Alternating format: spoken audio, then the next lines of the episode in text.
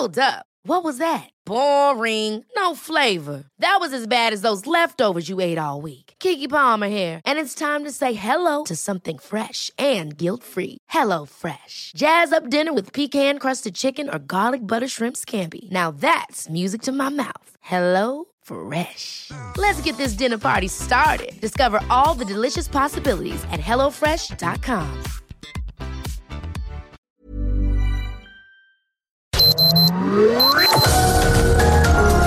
Heraldo Media Group presenta Sergio Sarmiento y Lupita Juárez. Información veraz y oportuna con un toque personal y humano.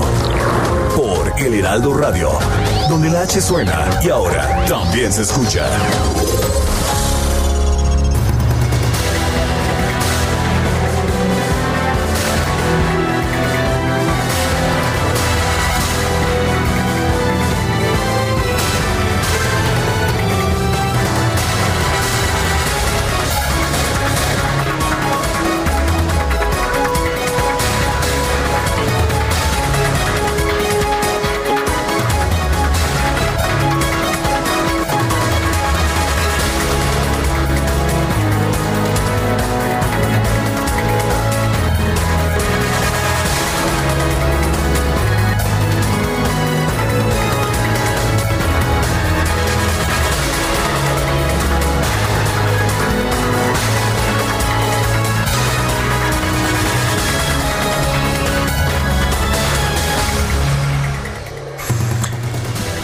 La Real Academia de Suecia anunció, anunció el Premio Nobel de Literatura para este 2020. Se trata de Louise Gluck, una poeta, una poeta estadounidense conocida, pero pues que ciertamente no se encontraba entre las favoritas para recibir esta distinción. Eh, el galardón se otorgó a Luis, a Luis Gluck por su inconfundible voz poética, que con una belleza austera hace universal la existencia individual. Eh, Gluck o Gluck nació en 1943 en Nueva York y vive en Cambridge, en Massachusetts. Además de sus escritos, es profesora en la Universidad de Yale, allá en New Haven, Connecticut. Bueno, pues uh, se da a conocer esto, como siempre hay eh, toda suerte de recriminaciones. Había habido muchas especulaciones como siempre, pero pues no, no hubo finalmente, no fue ninguno de los favoritos, sino fue precisamente Luis Gluck o Luis Gluck quien obtiene esta distinción. También, también ayer por la tarde falleció el Premio Nobel de Química de 1995, el doctor Mario Molina. Tenemos en la línea telefónica al, al director de la Facultad de Química de la UNAM, Carlos Amador Bedoya. Señor director, buenos días, gracias por tomar la llamada. Muy buenos días, muchas gracias. Eh, cuéntenos, ¿qué tan importante es el trabajo de, de Mario Molina? ¿Por qué debemos recordarlo? Yo quisiera comentarlo en dos aspectos. Uno es su trabajo científico, que es muy importante porque marca la primera demostración, digamos, científica del efecto que está teniendo la actividad humana moderna en la atmósfera y las consecuencias, abre el camino para estudiar las consecuencias que eso puede tener y que estamos viendo luego de más de 25 años o tres décadas, algo así. Este, creo que esa es, digamos, una contribución científica muy importante, absolutamente merecedora del premio que obtuvo. Y la segunda cosa que yo quisiera mencionar al respecto es más, uh, si quiere usted, egoísta, eh, tiene que ver con el efecto que tuvo la haber ganado ese premio Nobel sobre la comunidad científica mexicana, sobre el, pues, cabe decirlo, creo, el orgullo mexicano de la posibilidad de obtener un premio de esa magnitud y el efecto que tuvo a través del esfuerzo del doctor Mario Molina por fomentar, apoyar, financiar a, hacer aumentar, darle prestigio a la actividad científica mexicana. Yo creo que eso nosotros los científicos en México se lo vamos a agradecer toda la vida. Eh, Carlos, en el caso de eh, lo, más reciente que pues eh, mucho se, se, ha referido en las últimas horas de lo señalado por el doctor Mario Molina, habló de, las mascarillas y los cubrebocas que estaban protegiendo contra los aerosoles. ¿qué, ¿qué, nos puede comentar de esto, de, de lo que pues seguía él participando y diciendo y señalando?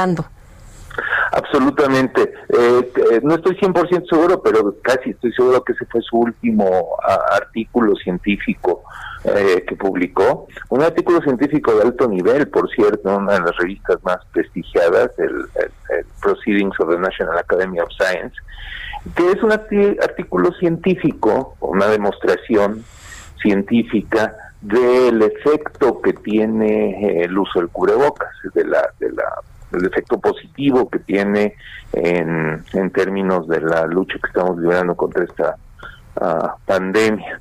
Eh, es un artículo científico ah, ah, que demuestra científicamente la utilidad de esto. Tiene todas las implicaciones de la discusión, digamos, política que se está dando alrededor de eso por otras actitudes no acerca del uso del cubrebocas pero pero estrictamente es una demostración de la utilidad de, usarlo. El eh, finalmente el doctor Mario Molina, eh, él se, se, hizo aquí en México, después ah, eh, hizo estudios de posgrado en el extranjero, trabajaba tanto en San Diego como aquí en, en la Ciudad de México, pero fue alguien que siempre pues tuvo de alguna manera el respaldo de la universidad pública, en el caso de la UNAM, de las becas que le permitieron mantener sus estudios, y esto pues nos lleva a reflexionar que estamos viviendo un tiempo en en que se plantea que, que ya estos subsidios, que estos apoyos a la, a la ciencia no deben existir. ¿Qué nos puede usted decir? Eh, estoy totalmente en contra de la posible idea de decir que esos subsidios no deben existir. Creo yo que nadie se ha atrevido a decirlo con todas esas palabras, ¿no? Este, creo que es obvio la necesidad ah, de, otorgar ese tipo de apoyos. Quisiera destacar que en la actualidad, a través de quizá algo que establecieron inicialmente los científicos de la generación del doctor Mario Molina, en la actualidad tenemos un gran número de estudiantes mexicanos y profesores, eh, científicos ya formados, que están trabajando en universidades en el extranjero. En la Facultad de Química tenemos un registro de ellos, tenemos más de cerca de 40, 50 egresados nuestros que actualmente son profesores en, universidades de, alto prestigio en todo el mundo. Eso está ocurriendo y creo que va a seguir ocurriendo. La universidad lo sigue fomentando. Eh, sí, sí tenemos problemas actualmente sobre la interpretación que se hace de esto, pero pero esto ha continuado hasta el momento en cierta medida gracias a esa a esa huella, a ese camino que iniciaron uh, los los científicos de la generación del doctor Maya Molina. Eh, don Carlos, ¿qué eh, pues, homenajes se van a llevar a cabo? Estaba viendo la Gaceta, por ejemplo, de la UNAM esta mañana que le rinde tributo al doctor Mario Molina. ¿Qué otras actividades se van a realizar? Absolutamente, absolutamente. Como, como en tantas ocasiones, esta uh, muerte eh, nos sorprendió, nos cogió de sorpresa, no, eh, y estamos organizando esas, esas homenajes. Uh, iniciamos pensando en organizarlo dentro de la Facultad de Química, pero rápidamente nos dimos cuenta de que el alcance del doctor Mayo Molina es es mucho más grande y debe cubrir a toda la universidad. Entonces estamos organizando eso eh, en con esas características y, sabremos pronto. Muy bien. Pues le agradecemos mucho que haya platicado con nosotros esta mañana. Con mucho gusto. Hasta luego. Muy buenos días. Hasta luego, buenos días. Bueno, pues ah, hace, hace poco tiempo hablamos con él precisamente sobre el tema del uso de mascarillas en su trabajo, lo que señalan eh, este trabajo redactado pues por un grupo de investigadores de la Universidad de Texas.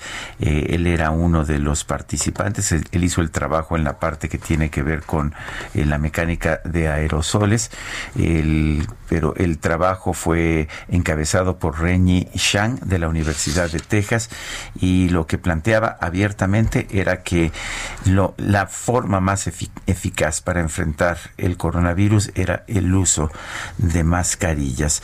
Eh, hablamos, te acordarás, apenas el pasado 16 de junio. Vamos a escuchar un fragmento de esta entrevista que tuvimos con el doctor Mario Molina.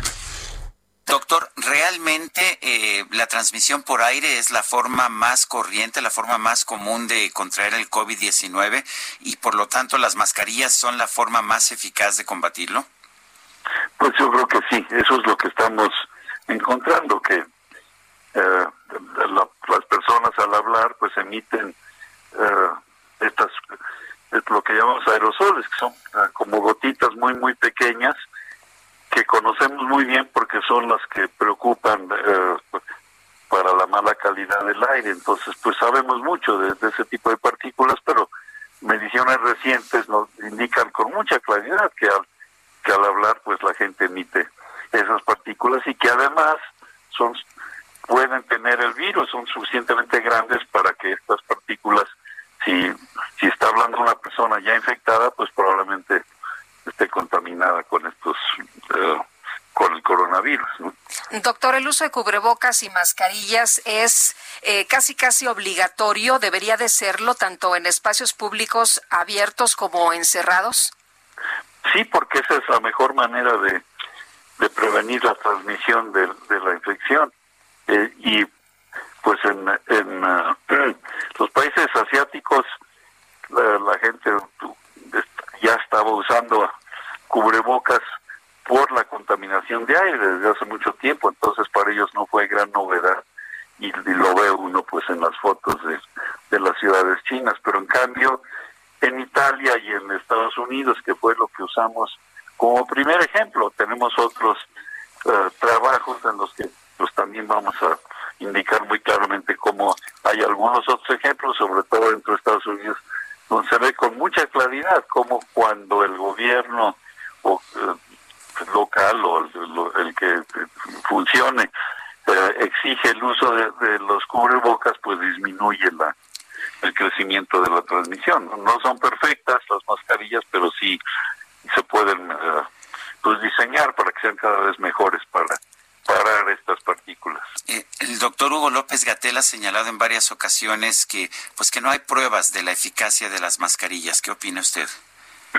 No, pues es, ya hablé con él muy recientemente y estas son las primeras pruebas que nosotros publicamos. Todo esto pues es relativamente nuevo.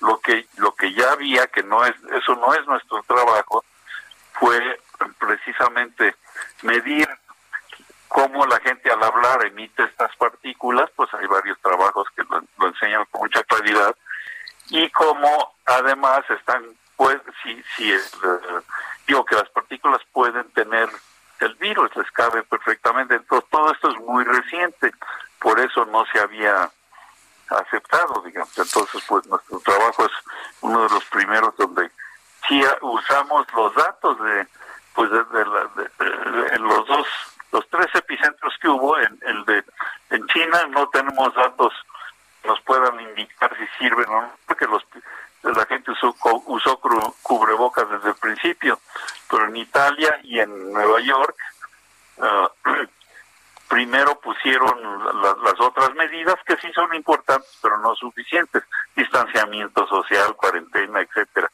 Y cuando empezaron a poner las medidas de, del cubrebocas, claramente se ve el, el cambio en el número de, de contagios. Doctor, uno podría pensar que estando a una distancia de metro, metro y medio, a lo mejor ya no es tan poderosa esta, pues eh, estas eh, gotículas o este, estos aerosoles y estaba viendo que pues uno podría contagiarse por el simple hecho de respirar el aire donde media hora antes o a 10 metros de distancia alguien infectado o asintomático sin cubrebocas tosió o estornudó. ¿Esto es así?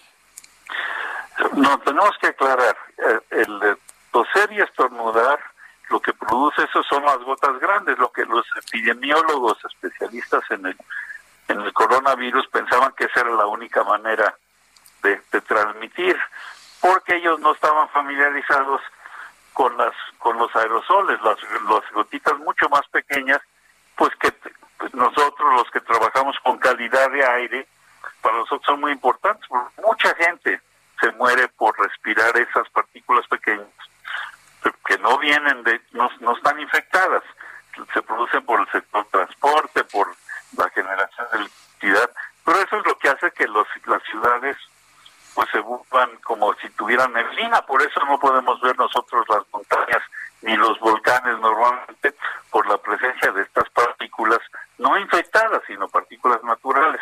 Pero sabemos muchísimo de las propiedades de esas partículas. Entonces, entonces la novedad fue ver, poder medir que se pueden contaminar, pero sabemos cómo se mueven y efectivamente mover 10 metros y no se caen al suelo. Esa es la gran diferencia con las gotas del estornudo. Son gotas enormes, entonces no no llegan más de un metro porque pues pues se caen al suelo. Entonces el error, por ejemplo, de la Organización Mundial de la Salud, pues no, no habían tomado en cuenta la posibilidad de contaminación por estos aerosoles, así les llamamos, digamos, para distinguirlos de las gotas.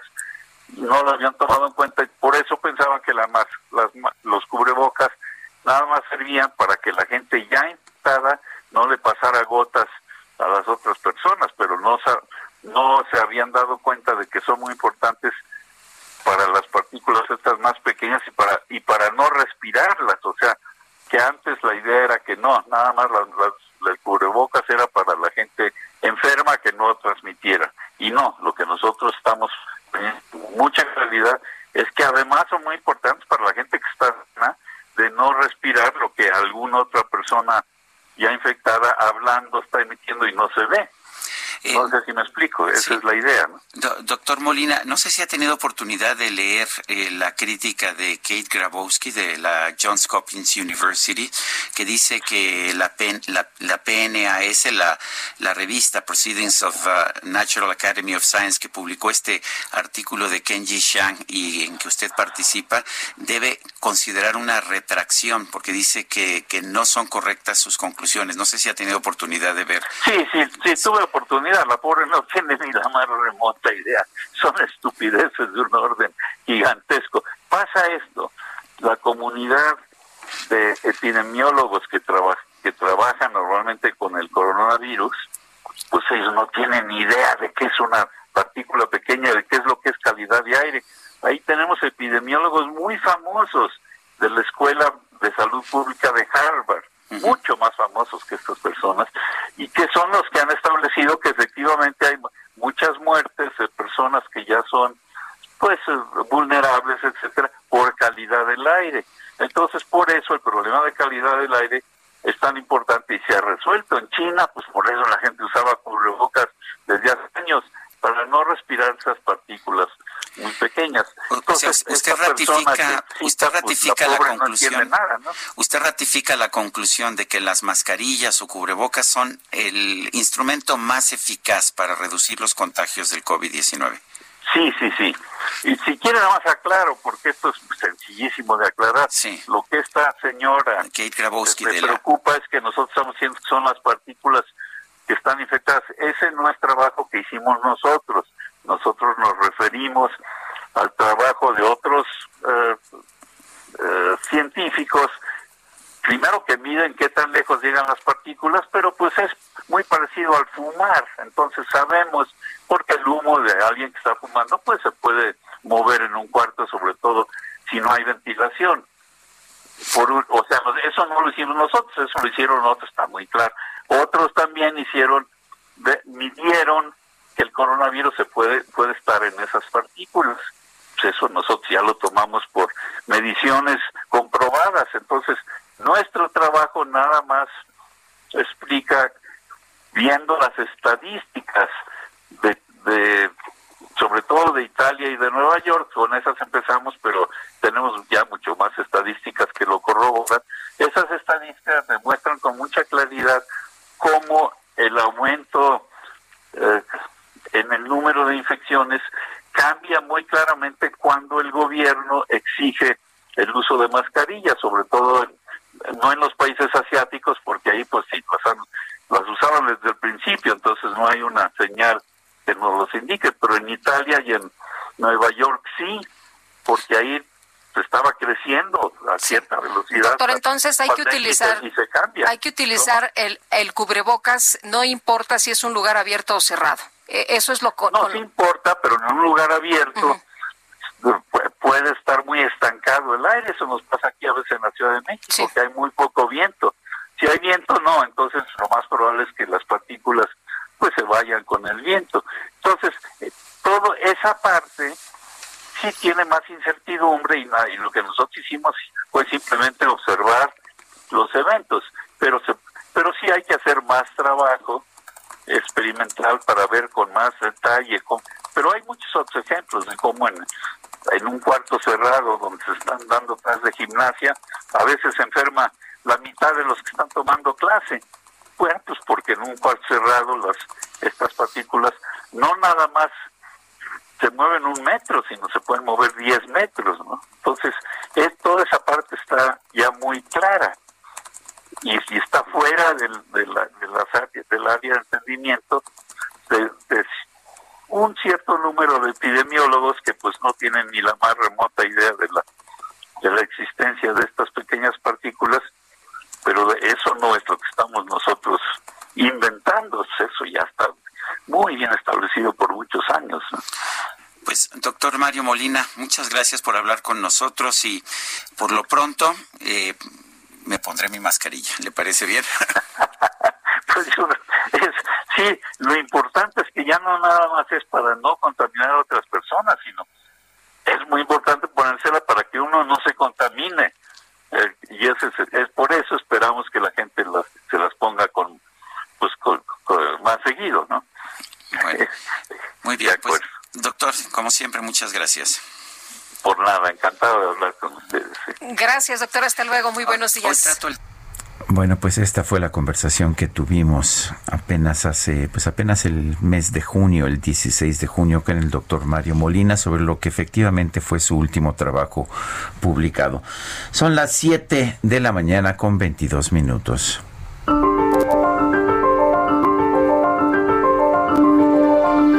Y nuestra frase del día. Tomé la decisión de que no era suficiente solo hacer ciencia, sino también intentar hacer algo sobre la aplicación directa de la investigación científica a los problemas sociales. Mario Molina.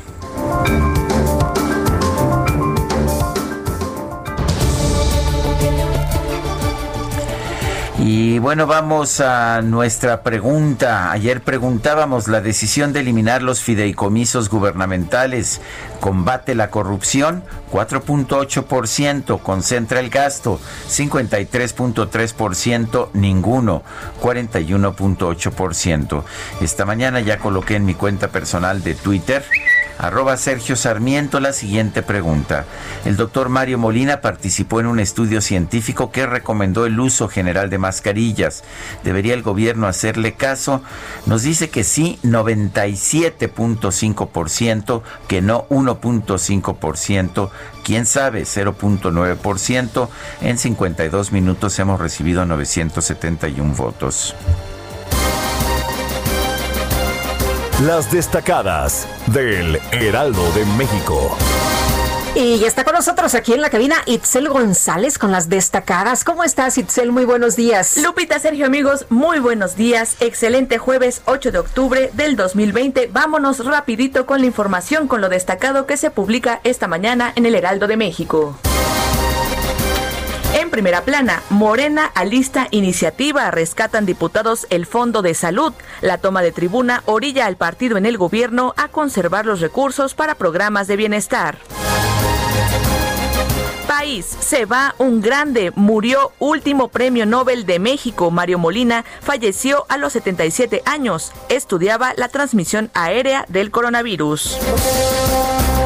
Ciudad de México, planta de alta tensión, renuevan corazón del metro, dotará de energía eléctrica a las instalaciones de 65 estaciones de las líneas 1, 2 y 3, las más antiguas.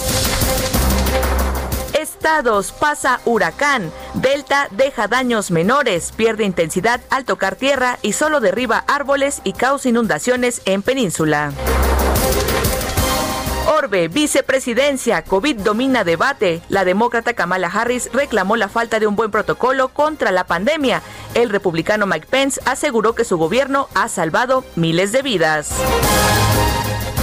Meta, selección mexicana de gran provecho con gol de Raúl Jiménez. El Tri gana en Europa y deja buenas sensaciones. Son las 7 con 25, regresamos.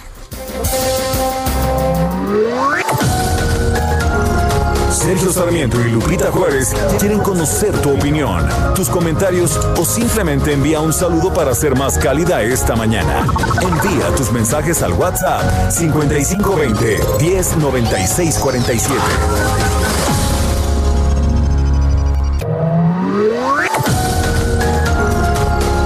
Continuamos con Sergio Sarmiento y Lupita Juárez por El Heraldo Radio.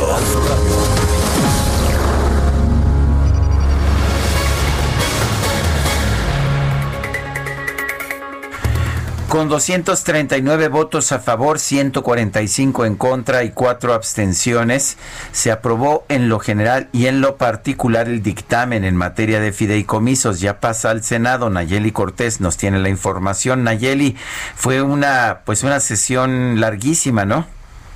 Así es, Sergio Lupita, buenos días. Esto se aprueba después de 18 horas de discusión de los artículos reservados y 14 votaciones separadas. La votación que acabas de dar, Sergio, es solo de los artículos que la oposición no pidió que se votaran por separado. Los más polémicos se tuvieron que procesar así, entre ellos el tema de desaparecer fideicomisos para atletas de alto rendimiento, también los apoyos para el cine, para víctimas, eh, para exbraceros. Estas 14 votaciones se procesaron por separado y obtuvieron mayorías superiores a 200 votos. Fueron 18 horas seguidas, Sergio Lupita. Sin embargo, la sesión para desaparecer estos 109 fideicomisos y obtener 68 mil millones de pesos, en realidad empezó el jueves pasado. Esa sesión tuvo que suspenderse porque la oposición la reventó, pues en protesta por la decisión de Morena de introducir eh, temas que ellos no querían, por ejemplo, la ah, desaparición de facto del Fondo de Salud para el Bienestar para acceder a 97 mil millones de pesos, esto pese a que no había una iniciativa presentada para ello. Todo eso provocó un caos que el martes pasado, como bien recordarán, pues provocó la toma de tribuna y el intercambio de golpes entre los legisladores de oposición y Morena. Y bueno, ayer cuando finalmente ya se logró un acuerdo, Morena aceptó retirar este artículo polémico que pretendía incorporar para obtener estos 97 mil millones de pesos, pero Mario Delgado anunció que próximamente presentarán una iniciativa para eh, desaparecer ahora sí formalmente este Fondo de Salud para el Bienestar y utilizar el dinero para la compra de la vacuna. Entre los pocos cambios aceptados por los diputados, destacan eh, pues prácticamente solo cambios propuestos por Morena. Uno de ellos, el de el diputado Eric Morales, eh, que es, fue boxeador, y él lo que propuso es hacer obligatorio que la CONADE otorgue los apoyos a los deportistas de alto rendimiento que actualmente pues se otorgan con el fideicomiso que van a que van a desaparecer. El, el dictamen venía como una posibilidad eh, solamente. También se aceptó precisar en el dictamen que el dinero que se obtenga, estos 68 mil millones de pesos por la extinción de fideicomisos, se destinará a atender temas eh, relacionados con la salud, con la pandemia de COVID-19, pero también para estabilizar temas fiscales del gobierno y cubrir obligaciones que tenían contraídas los fideicomisos que están desapareciendo. Esta reforma pasa al Senado para que allá la discutan y en su caso la voten. Y bueno, también al final de la sesión, la mesa directiva dio entrada a una iniciativa del presidente López Obrador para que el dinero de créditos del Infonavit o del Fobiste sea entregado directamente a los trabajadores y ya no eh, a través de terceros. Es el reporte que tenemos. Nayeli Cortés, muchas gracias por la información. Buenos días. Buenos días, pues estuvo pesadito, estuvo muy largo, hubo mucha discusión, mucho debate. Ya veíamos ayer, Sergio, que hasta las patadas llegaron, ahora, pues ya sabes, hasta los insultos. Y bueno, finalmente desaparecen los apoyos para la ciencia, para las víctimas, para los deportistas de alto rendimiento, para el cine, en fin, un montón, ¿no? La lista es larga. Un día después del fallecimiento del doctor Mario Molina. Así es. Son las 7 de la mañana con 30 minutos. Hoy es jueves 8 de octubre del 2020. Vamos a un resumen de la información más importante. Esta mañana, con 239 votos a favor, 145 en contra y 4 abstenciones, la Cámara de Diputados aprobó en lo general y posteriormente en lo particular el dictamen que extingue más de 100 fideicomisos públicos. Bueno, y el coordinador de los diputados de Morena, Mario Delgado, informó que su bancada aceptó retirar la reserva que permitía a la Secretaría de Salud tomar los recursos del Fondo de Salud para el Bienestar. Eran 101 mil millones, ¿eh? Pero anunció que van a proponer otra reforma para que ese dinero pueda usarse, dicen, en la compra de vacunas contra el COVID-19 tenemos los votos necesarios para la extinción de los fideicomisos que estamos planteando. Entonces, bueno, le quitamos los pretextos a la oposición. Vamos a presentar una iniciativa de reforma a la ley de salud para que el Fondo de Salud para el Bienestar pueda utilizarse para la compra de vacunas. Entonces, la semana que entra presentaremos esta iniciativa, esta reforma que aprobaremos en los siguientes días.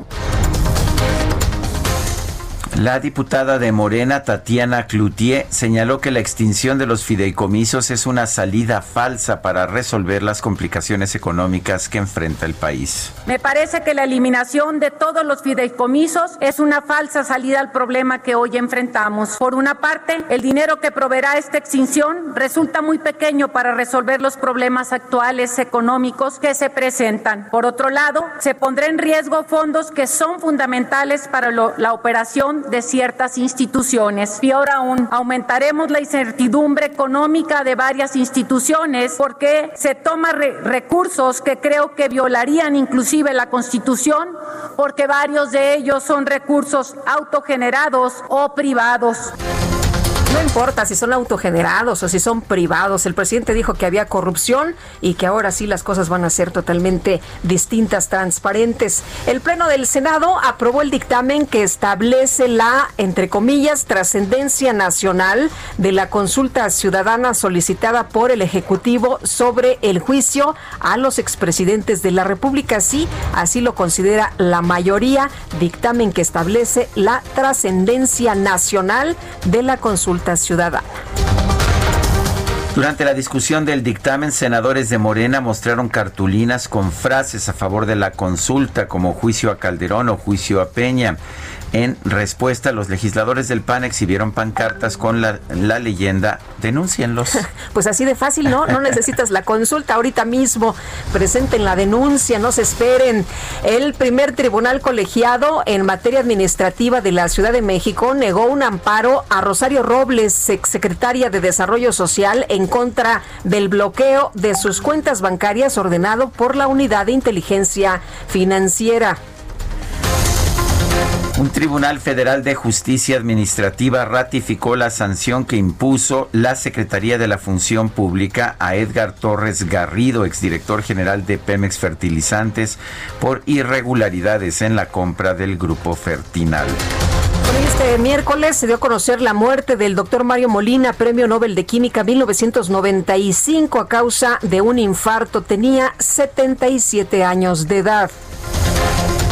A través de Twitter, el presidente de la República, Andrés Manuel López Obrador, lamentó el fallecimiento del doctor Mario Molina, a quien consideró un destacado científico mexicano y defensor del ambiente envió sus condolencias a familiares y amigos. Es cuestionado el presidente ayer en Twitter era un hervidero de reacciones precisamente sobre esta declaración del presidente. Decían, bueno, ¿por qué entonces se le quita apoyo a la ciencia? Y también, ¿por qué entonces se impulsa pues el que los eh, eh, eh, el que los petróleos, el que dos bocas se sigan impulsando, se sigan desarrollando? Habría que apostarle a otro tipo de energías. El sistema de Naciones Unidas en México señaló que las investigaciones y publicaciones de Mario Molina condujeron al Protocolo de Montreal, un acuerdo internacional para proteger la capa de ozono.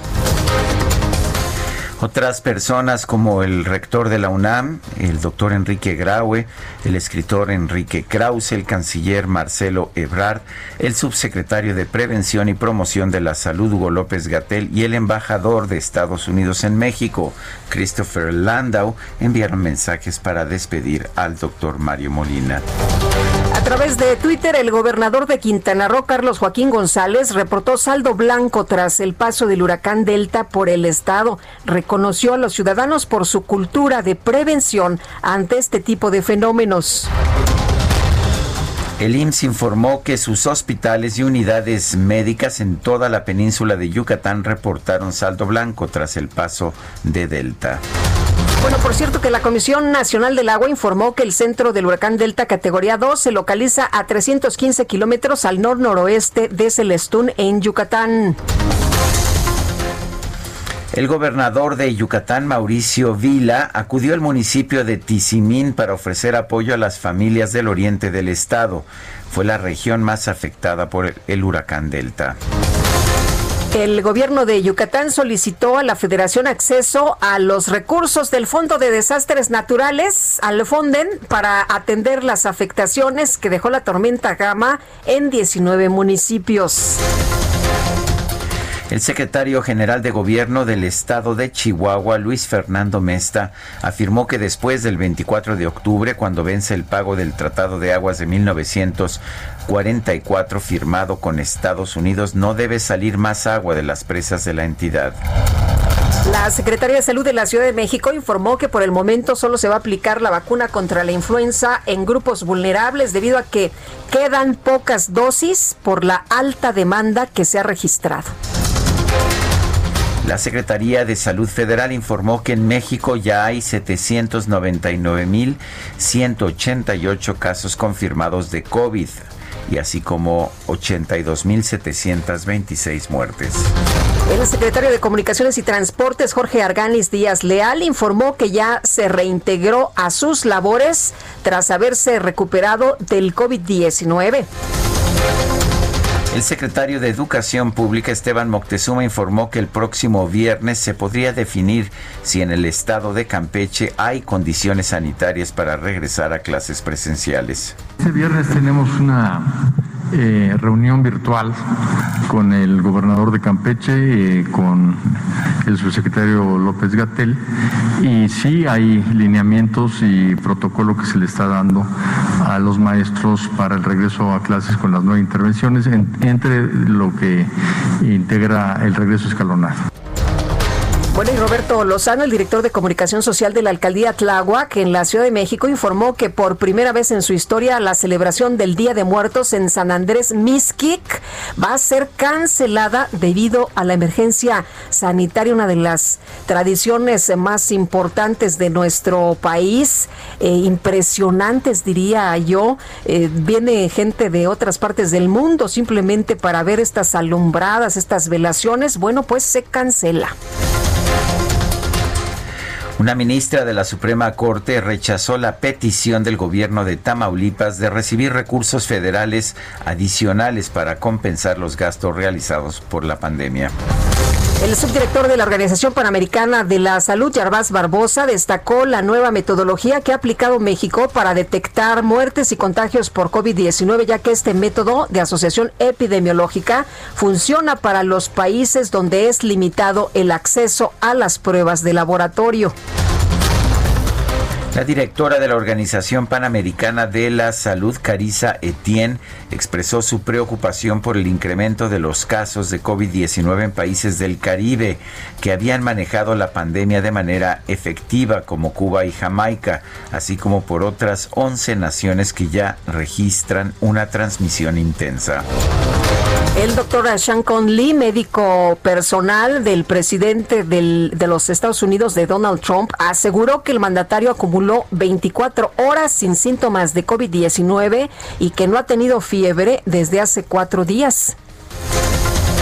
A través de un video, el presidente Donald Trump aseguró que fue una bendición haberse contagiado de COVID-19 porque pudo probar el medicamento Regeneron, el cual considera que lo ayudó a recuperarse pronto. Hi, perhaps you recognize me. It's your favorite president. And I'm standing in front of the Oval Office at the White House. And they gave me Regeneron. It's called Regeneron. And other things too, but I think this was the key. But they gave me Regeneron. And it was like unbelievable. I felt good immediately. They call them therapeutic. But to me, it wasn't therapeutic. It just made me better. Okay? I call that a cure. I feel great. I feel like perfect. So I think this was a blessing from God that I caught it. This was a blessing in disguise. I caught it. I heard about this drug. I said, let me take it. It was my suggestion. I said, let me take it. And it was incredible the way it worked. Incredible. So we're going to get you the drug. It's going to be free. We're going to get it into the hospitals as soon as you can, as soon as we can. You're going to get better. You're going to get better fast, just like I did. So again, a blessing in disguise. Good luck. Una bendición es lo que dice y que esto permitió probar esta prueba que él dice que es una cura. Los científicos no dicen, eso, pero bueno. no, pero bueno. Y además, bien, pues como él lo sabe decir, ¿no? Aquí está su presidente favorito, ¿qué tal? Echándose porras él solo. Bueno, a propósito, hace unos minutos Donald Trump le dijo a María Bartir, Bartiromo de, de Fox News que no participará en el segundo debate presidencial después de que los organizadores anunciaron que será virtual. Muy bien, y continuamos con más información. Alan Rodríguez desde el Centro de Salud Portales. ¿Qué pasa por allá? Alan, buenos días. Hola, ¿qué tal? Sergio Lupita, muy buenos días. Pues quiero informarles que el gobierno de la Ciudad de México había anunciado que desde el primero de octubre comenzaría la campaña de vacunación contra la influenza. Esto, pues, en la Ciudad de México, desde el primero hasta el 30 de octubre, en la cual se tenían destinadas 3.2 millones de dosis en total. De estas, 1.8 millones corresponderían a la Secretaría de Salud de la Ciudad de México. Sin embargo, en la última semana hemos recibido el reporte y venimos a corroborarlo de que están haciendo falta estas vacunas. Hay un desabasto en la Ciudad de México, en los centros de salud, y platicamos con algunas enfermeras que están en el Centro de Salud de Portales, quienes nos han platicado que sería hasta el próximo 20 de octubre, cuando se espera una nueva carga de estas vacunas, las cuales tendrían que ser aplicables para personas con vulnerabilidades como lo son diabetes, obesidad, EPOC, asma, insuficiencia renal, cáncer, inmunosupresión adquirida por enfermedad o por tratamiento, además de adultos mayores de 60 años y niños de 6 a 59 meses de edad, que son 6 años. Al momento, pues esta situación complica para algunas de las personas que han venido a buscar su vacuna y simplemente se han tenido que retirar ante la noticia de que no hay el abasto suficiente. Es el reporte que tenemos y la denuncia que han hecho algunos vecinos que buscan su vacuna. Gracias, Alan. Estamos al pendiente, muy buen día. Nosotros continuamos con nuestro resumen de la información. Este miércoles se llevó a cabo el debate entre la candidata del Partido Democrático a la vicepresidencia de los Estados Unidos, Kamala Harris, y su contraparte republicana, el actual vicepresidente Mike Pence. El tema principal que se abordó fue la estrategia del gobierno para atender la pandemia de coronavirus. Y también tuiteó el señor Trump, dijo que pues Pence lo estaba haciendo great, que lo estaba haciendo muy súper bien, uy, y Kamala Harris que estaba metiendo la pata, es lo que escribía ayer el señor Trump, y bueno, ya sabes, eh, Sergio, memes y no sé cuántas cosas, no sé qué llamó más la atención en lo que dijo Pence, si lo que dijo realmente o la mosca que se le paró por ahí en la cabeza. Bueno, el agente de la policía de Minneapolis, Derek Chauvin, el principal acusado por la muerte del afroamericano George Floyd fue liberado tras pagar una fianza. Sí, fue liberado. Pagó una fianza de un millón de dólares. Sigue en proceso, por supuesto. En Estados Unidos tienes el derecho de enfrentar un juicio en Así libertad. es. La Academia Sueca informó que la poeta estadounidense Louise Gluck fue la ganadora del Premio Nobel de Literatura 2020 o es la ganadora, recibirá el premio el próximo mes de diciembre por su inconfundible voz poética que torna la existencia individual universal. Y en la información de los deportes, este miércoles la selección mexicana de fútbol derrotó 1-0 a su similar de Países Bajos con un gol de penal anotado por Raúl Jiménez. Son las 7 de la mañana con 48 minutos.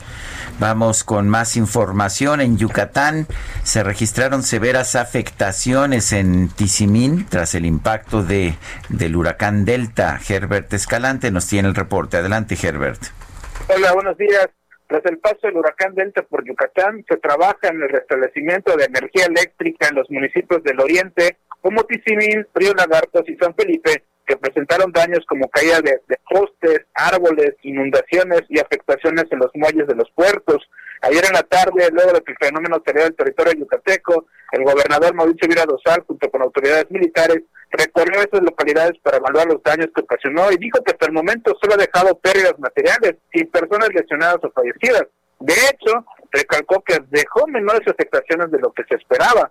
Por su parte, trabajadores de la Comisión Federal de Electricidad se realizan acciones para eh, restablecer el servicio de energía eléctrica, como por ejemplo levantar los postes para que bueno vuelva la energía en Río Lagartos y también en San Felipe, donde se requiere de electricidad para reanudar también el servicio de agua potable. En ambas localidades se estarían llegando pipas para la extracción del agua en las zonas inundadas.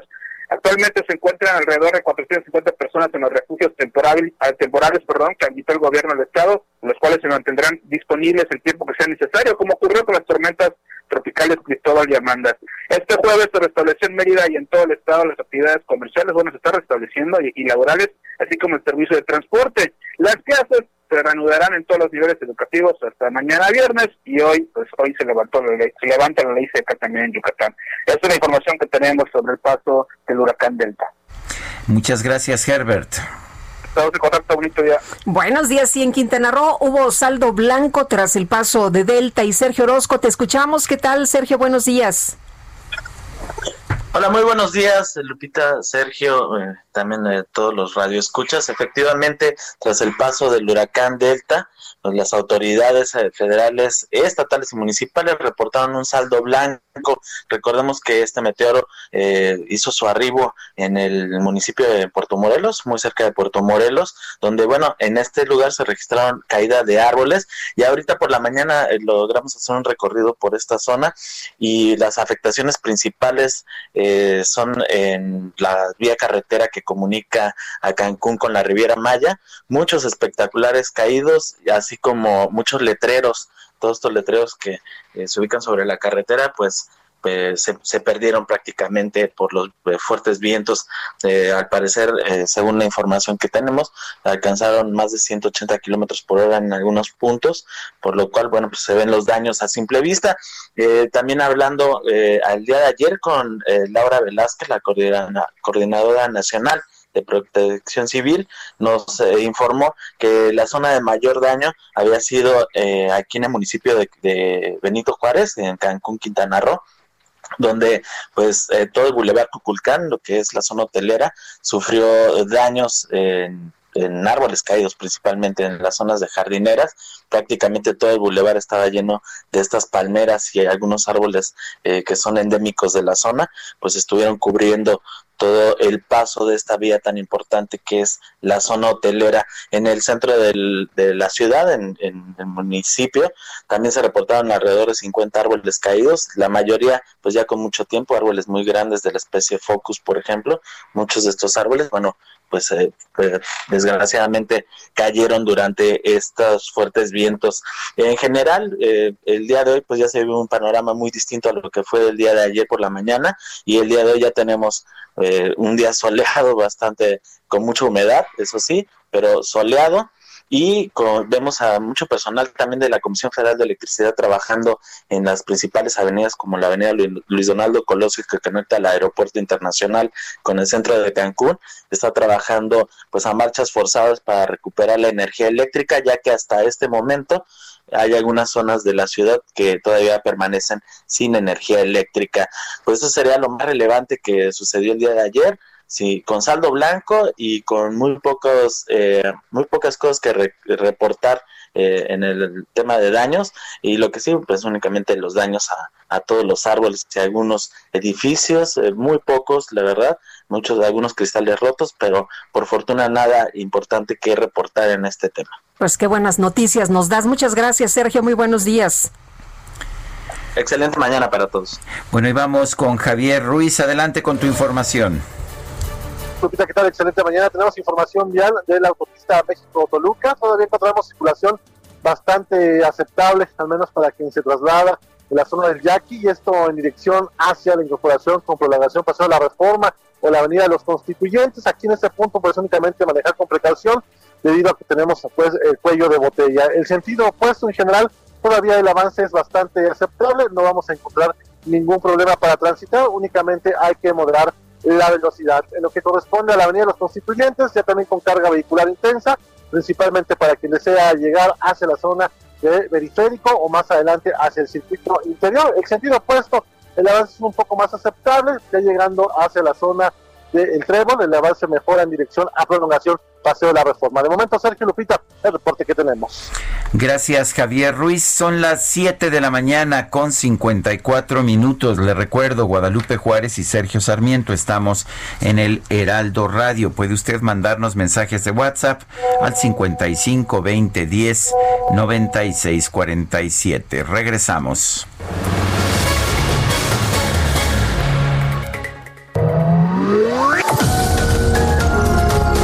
Sarmiento y Lupita Juárez quieren conocer tu opinión, tus comentarios o simplemente envía un saludo para ser más cálida esta mañana.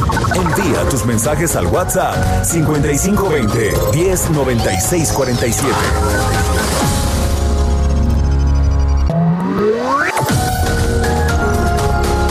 Continuamos con Sergio Sarmiento y Lupita Juárez por El Heraldo Radio.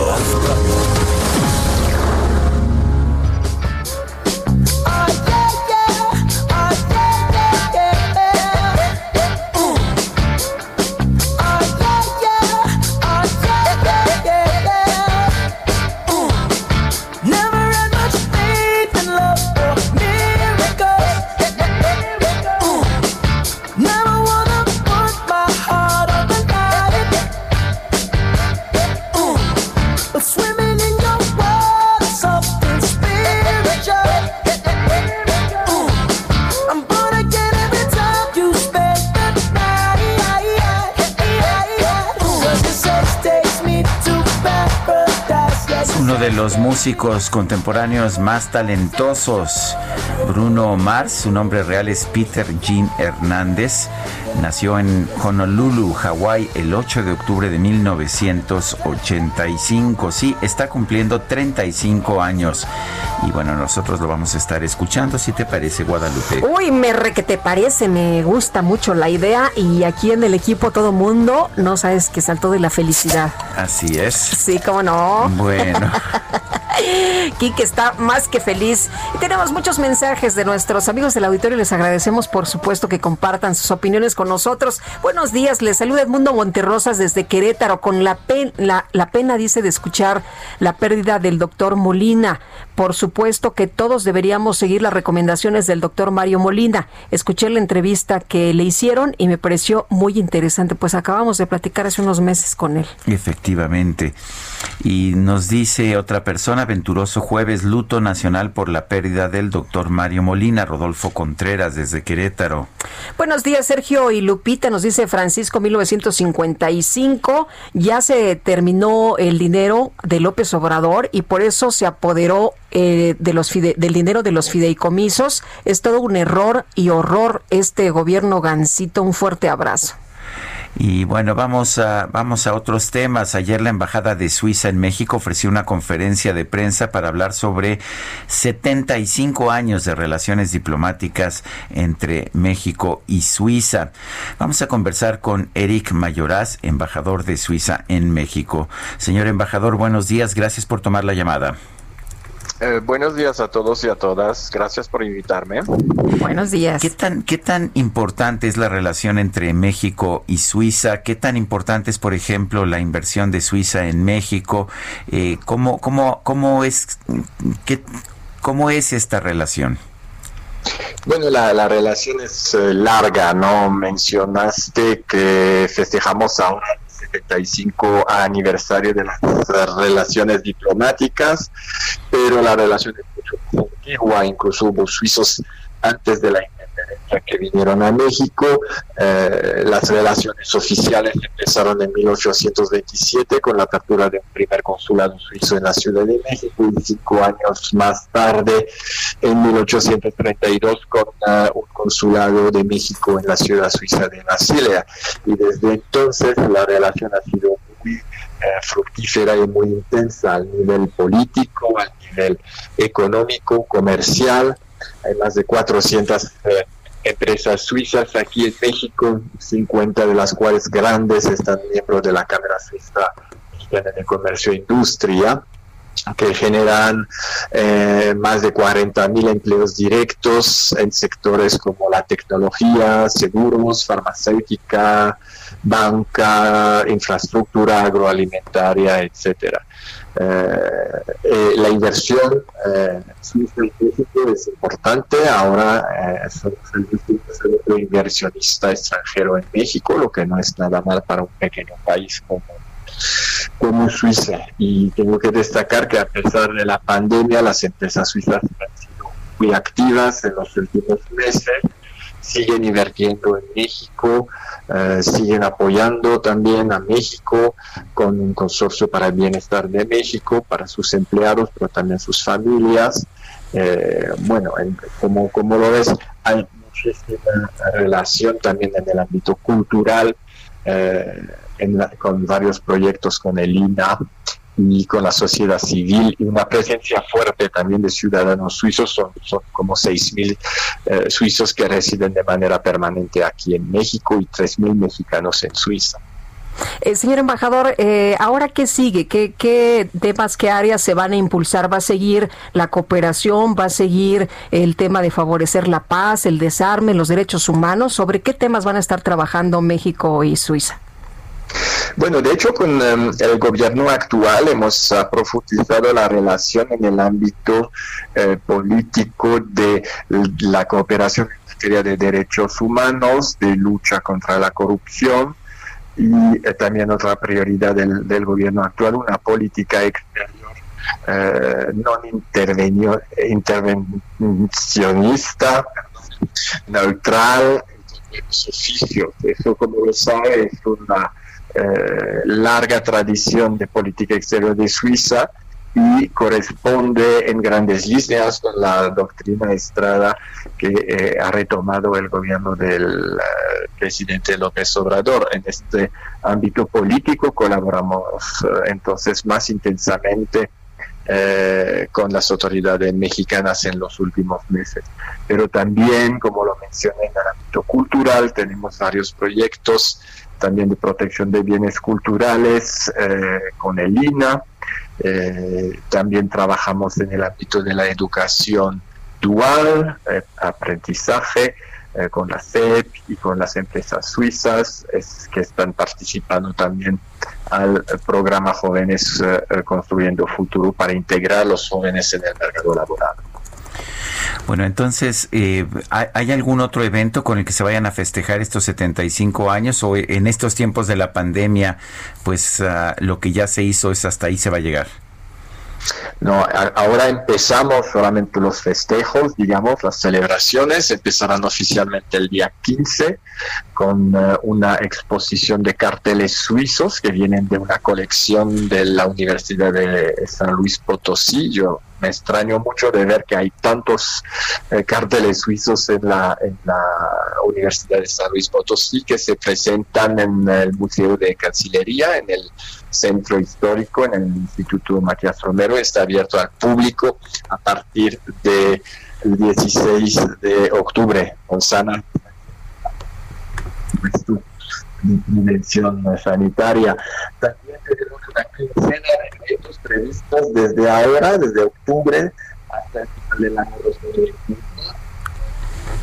Eh, a ver, este señor embajador, se nos está yendo la, la voz. Vamos, eh, empezó con un poquito de, de, fluctuación la voz, pero ahora ya no estamos escuchando bien. Eh, nuestro equipo de producción va a restablecer la comunicación. Se cumplen 75 años, 75 años de las relaciones diplomáticas entre México y Suiza y estamos conversando con Eric Mayoraz, embajador de Suiza en México.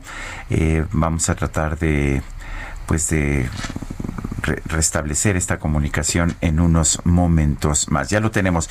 Sí, eh, eh, nos estaba diciendo, señor embajador, pero ya, lo, no lo estábamos escuchando bien, eh, de todas estas, uh, todo esto que se está haciendo, nos decía que, se, que es sorprendente la relación con San Luis Potosí y ahí como que lo empezamos a dejar de escuchar. No sé si nos quiera retomar desde ahí. Ah, sí, estaba diciendo, perdón, el corte, que también tenemos una quincena de eventos a partir de octubre de, este año hasta el fin de próximo eh, sobre temas muy variados que son uh, high tech, que son el derecho internacional humanitario, el Swiss Made, el foro de mujeres suizas líderes en México.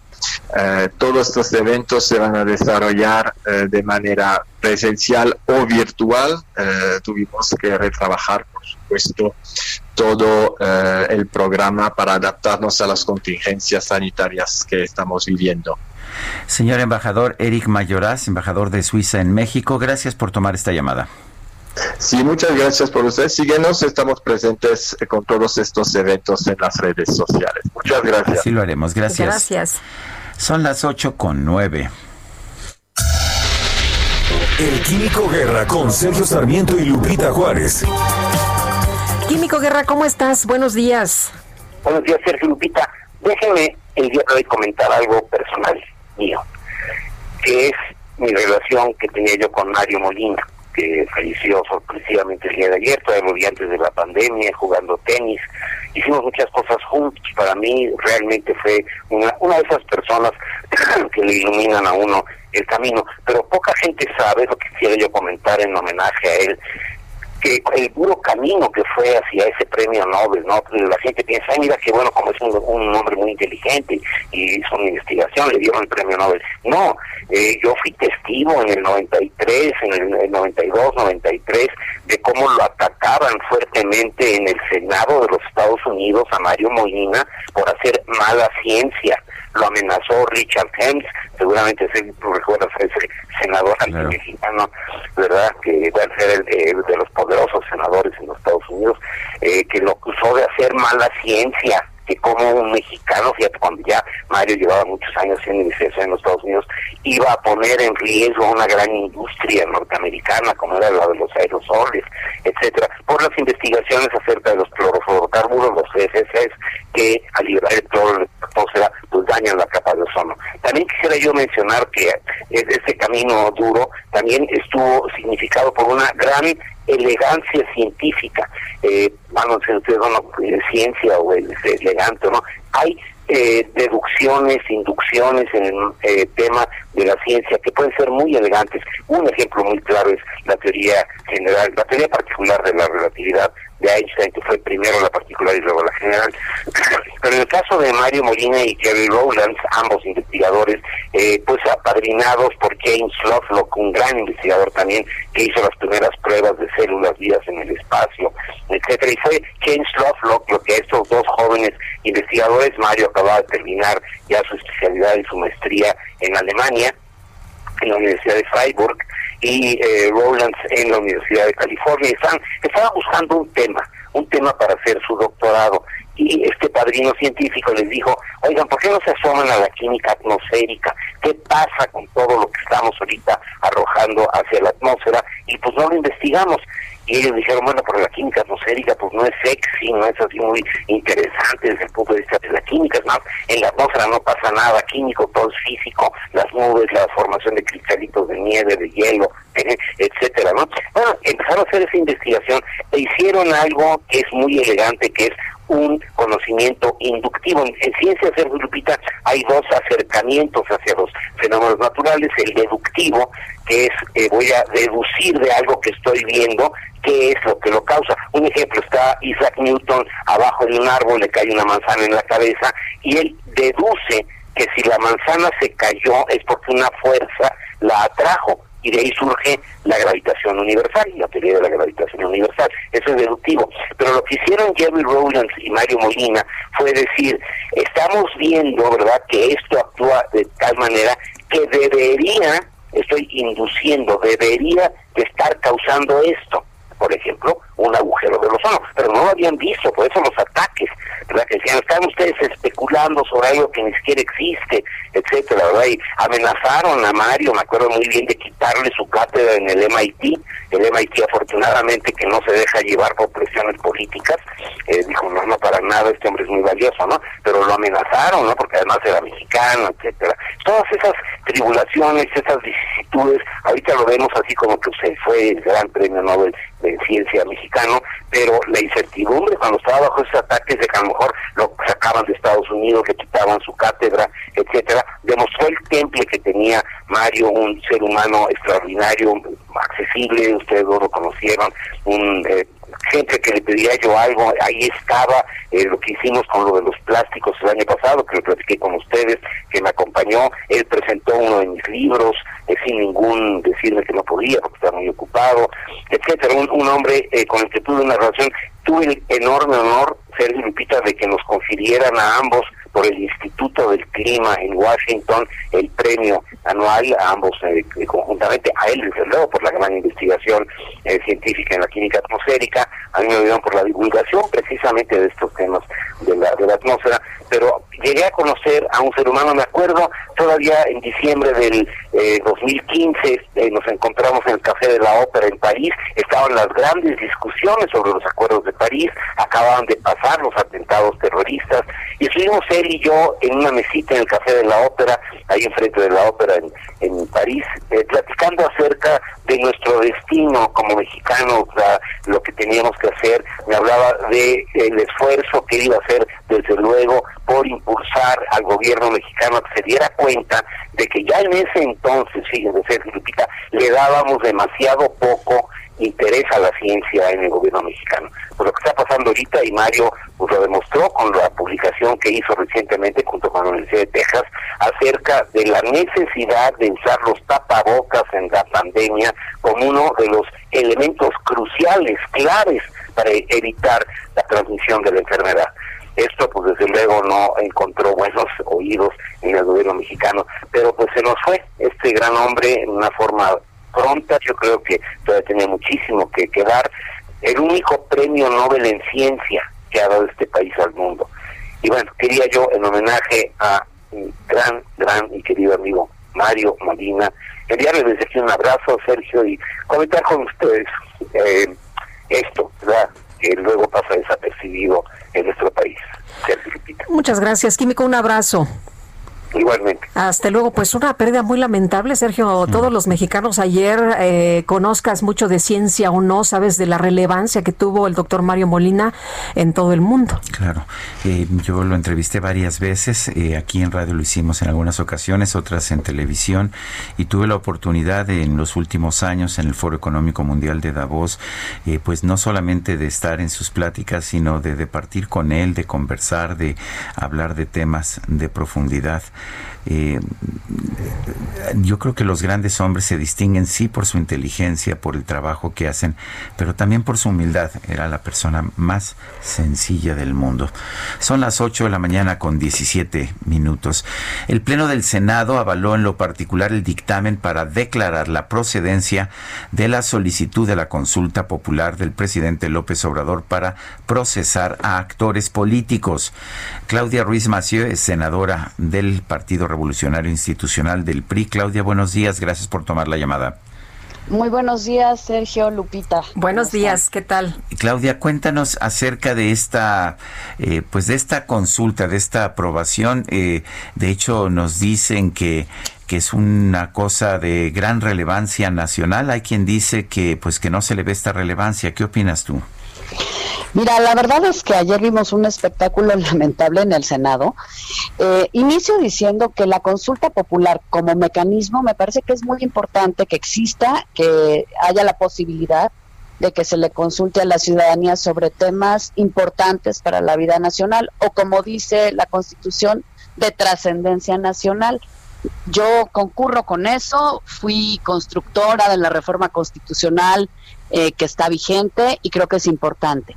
Pero eso no tiene nada que ver con lo que se aprobó ayer, porque lo que aprobamos ayer, o lo que aprobó Morena con esa gran mayoría que tiene, es hacer un ejercicio para preguntarle a la ciudadanía una cosa que francamente nunca pudieron demostrar su trascendencia. Es una pregunta que nos remitió la Corte que creo que necesita traductor para poder entender lo que significa y su alcance que nos va a costar 8 mil millones de pesos y que si el sentido es lo que parece, es decir, preguntarle a la ciudadanía, quisieras que todas las personas que eh, hayan tenido una responsabilidad pública eh, puedan responder por sus actos, pues la respuesta sería sí, no tendríamos que gastar 8 mil millones de pesos para ello. Entonces, Morena en un ejercicio, te diría, de mayoría aplastante e irreflexiva, decide aprobar una consulta para eso, que cuesta 8 mil millones de pesos, que es innecesaria, que es inocua, y por el contrario votó en contra de una consulta que habíamos propuesto los senadores de oposición para preguntarle a la ciudadanía si el gobierno debe eh, establecer medidas de respaldo económico para quienes sufrieron en la pandemia. Y eso les pareció que no era de trascendencia nacional. Insisto, las consultas son buenas cuando tienen un objeto realmente de trascendencia nacional. Pero bueno, pues ya estamos acostumbrados a que Morena vea al Senado como una oficialidad de partes del Ejecutivo. Eh, Claudia, decías que va a costar 8 mil millones de pesos y esto se ha discutido, se, pues se escandalizó la gente desde un primer momento, dijo, habiendo tantas necesidades, ¿por qué vamos a gastar 8 mil millones? Pero pues el senador Ricardo Monreal el otro día le encontró una salida, dijo que podría meterse la consulta en las elecciones del año entrante y así no se estaría gastando tanto recursos. Mira, es una de las clásicas trampas de Morena. La constitución la reformamos nosotros. Esta misma legislatura, hace poco más de un año, año y medio, justamente para fijar reglas claras sobre la consulta popular, que antes eh, teníamos unas un poco vagas y hacían muy difícil que pudiesen concretarse. Y una de las reglas que pusimos es que las consultas populares no pueden concurrir con las elecciones federales. ¿Por qué? Porque está visto en otros países donde tienen este tipo de mecanismos que cuando haces una pregunta de corte plebiscitario eh, en, en las elecciones, pues esta dinámica influye sobre las elecciones y las elecciones realmente se vuelven un plebiscito sobre esa pregunta en lugar de eh, sobre la oferta política, digamos, en general que tienen los candidatos por eso la separamos. Fue la intención completa, total y prístina que tenía el legislador en ese momento. Eh, nosotros creemos que, primero, este es un ejercicio evidentemente muy oneroso, pero sobre todo con una pregunta ociosa que no tiene ninguna ni trascendencia nacional ni va a tener ningún efecto. Que si verdaderamente eh, hay la eh, intención, como ayer se nos dijo, de transformar el sistema de justicia, de que no haya impunidad, pues bueno, basta con que las autoridades hagan su trabajo y se tomen decisiones en el ámbito de las responsabilidades de la Fiscalía y de otras instancias encargadas de investigar responsabilidades de em, funcionarios públicos. No necesitamos gastar 8 mil pesos. Si insisten en gastar 8 mil pesos, nos parece un derroche en este y en cualquier momento. Pero bueno, el Ejecutivo, eh, que es el proponente, está todavía en medio del proceso de discusión presupuestal, podría quitarle dinero a uno de sus proyectos faraónicos como Dos Bocas o el Tren Maya y destinarlo a este propósito, pero sería lamentable, la mera verdad no se necesita esta consulta en lo particular. Eh, ¿Hay algo que se pueda hacer o ya no se puede hacer nada? Pues mira, eh, realmente no, si el Ejecutivo insiste en presentarla, ahora ¿qué pasa? Nosotros aprobamos ayer, bueno, la mayoría de Morena aprobó que eh, la pregunta y la consulta son procedentes y de trascendencia nacional. Ahora va a Cámara de Diputados, que tiene que hacer lo mismo, y si lo aprueba, eh, después en conjunto las dos cámaras, es decir, el Congreso, tendremos que emitir una convocatoria, que por cierto, se incluyó una convocatoria en el dictamen de ayer, fue algo de lo que le señalamos, hay que esperar para cumplir con la ley, con que diputados apruebe y luego en conjunto se emita, pero bueno, supongamos se emite la convocatoria y se remite al INE. Y el INE, eh, digamos, ya fija eh, reglas más precisas de detalle de cómo se llevará a cabo el primero de agosto, cómo se va a difundir y en qué plazos y tiempos, la importancia de, eh, de la consulta para que la ciudadanía entienda qué es lo que se le va a preguntar y su alcance. Y en este caso, pues se celebrará eh, el primero de agosto. Todavía falta camino y yo creo que el tema presupuestal seguramente seguirá siendo un tema y me parece que también va a ser un tema que va a distraer de realmente si era importante o no esta pregunta, hacerla como está planteada, que lamentablemente pues la Corte nos remitió una pregunta muy extraña, eh, de alcances imprecisos y eh, de pues de un impacto me parece que muy reducido. A ver, rápidamente, porque apenas tenemos un minuto, eh, el presidente de la República acaba de señalar que para no desembolsar los 8 mil millones de pesos, el INE debería convocar a voluntarios para realizar la consulta ciudadana, eh, que dice que habría muchísima gente que querría participar y así no se pagaría esta consulta. ¿Qué opinas? Pues que eh, quizá eh, hay falta de eh, información de todo lo que entraña organizar una consulta de esta naturaleza. No es solo un tema de personas que sin duda son importantes, es un tema de literalmente de capacitación, de infraestructura, de ubicación en todo el territorio nacional. El despliegue es muy amplio, el INE lo tiene perfectamente diseñado, eso hace, y de hecho, pues somos los ciudadanos los que concurrimos a ayudar al INE durante las elecciones a organizarla, ¿no?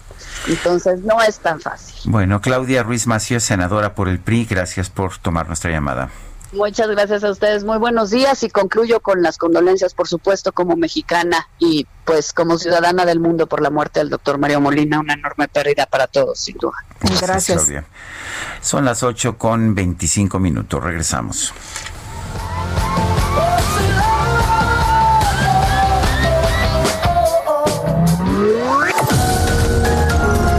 Sergio Sarmiento y Lupita Juárez quieren conocer tu opinión, tus comentarios o simplemente envía un saludo para ser más cálida esta mañana. Envía tus mensajes al WhatsApp 5520 109647.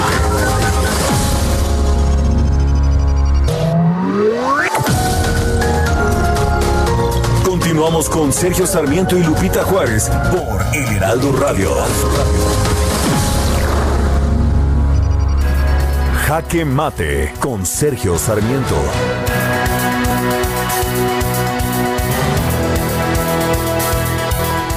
La vida y el trabajo del doctor Mario Molina nos demuestran que la educación superior de excelencia sí es muy importante. No se trata nada más de expandir la educación, sino de tener alumnos de excelencia.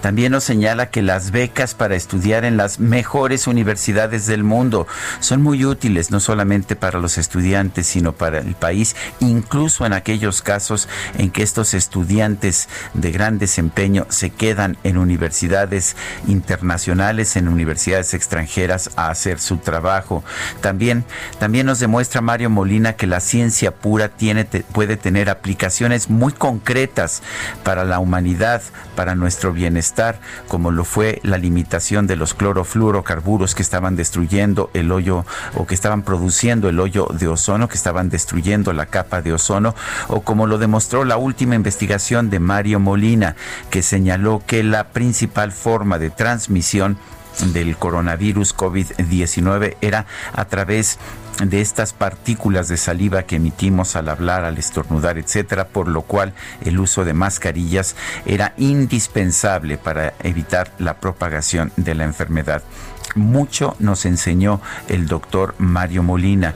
Y sería bueno que, que, además de las condolencias, que además de las lamentaciones que estamos escuchando de algunos de los funcionarios públicos, nos dijeran, eh, entiendo voy a modificar, voy a enmendar mi camino, voy a empezar a respetar aquellas cosas que hicieron posible el trabajo de Mario Molina, voy a empezar a respetar las ideas de Mario Molina. Pero en México parece que aplaudimos a la figura, pero descartamos las ideas de esta misma figura. Yo soy Sergio Sarmiento y lo invito a reflexionar.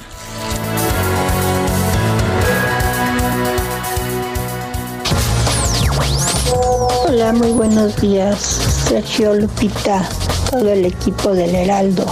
Siempre presentes para escucharlos, muy contentos, esperando a que ustedes comiencen a, presentarnos todas las noticias en general. Y bueno, yo sigo con el tema de las vacunas y acabo de escuchar que está agotado.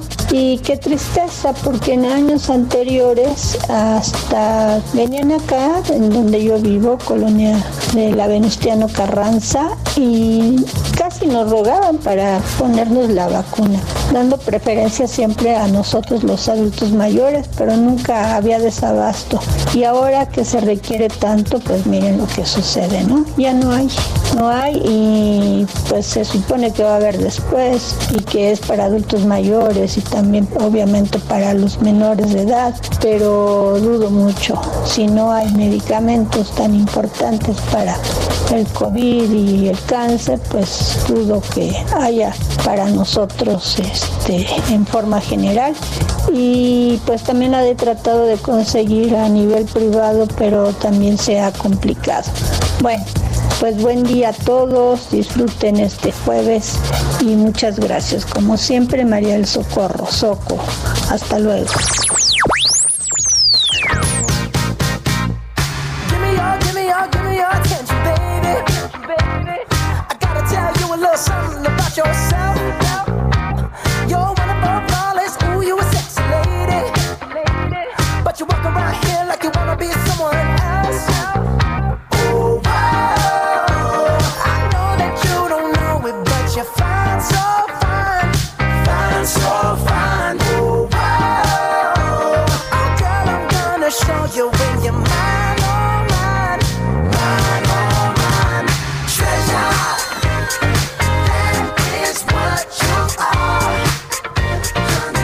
Otra probadita de la música de, de este, este gran cantante Bruno Mars que está cumpliendo 35 años de edad. Treasure, tesoro.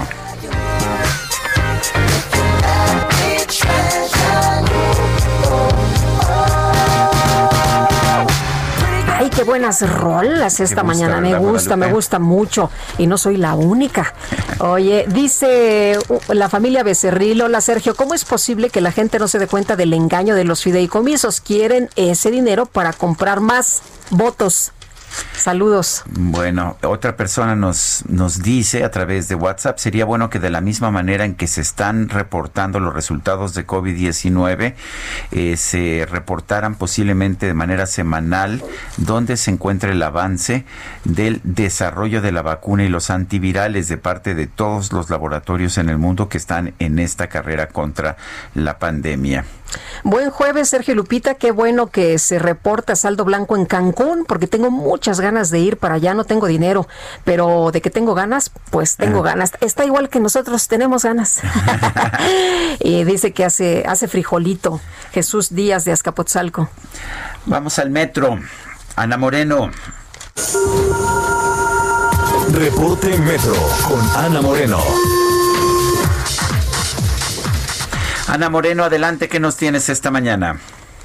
Hola, muy buenos días, Sergio Lupita. Un saludo a todo el auditorio del Heraldo.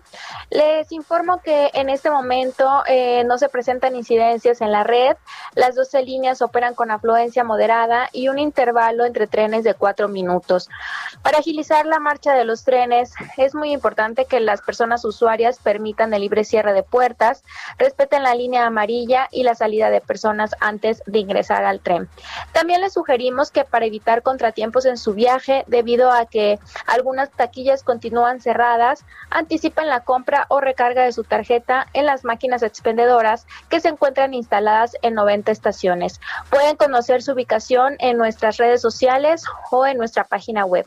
Y por último, recordarles que no bajemos la guardia y continuamos con las medidas preventivas como usar gel antibacterial antes y después de utilizar el pasamano de trenes y escaleras y portar el cubrebocas correctamente cubriendo nariz y boca al interior de los trenes y en su traslado por las instalaciones.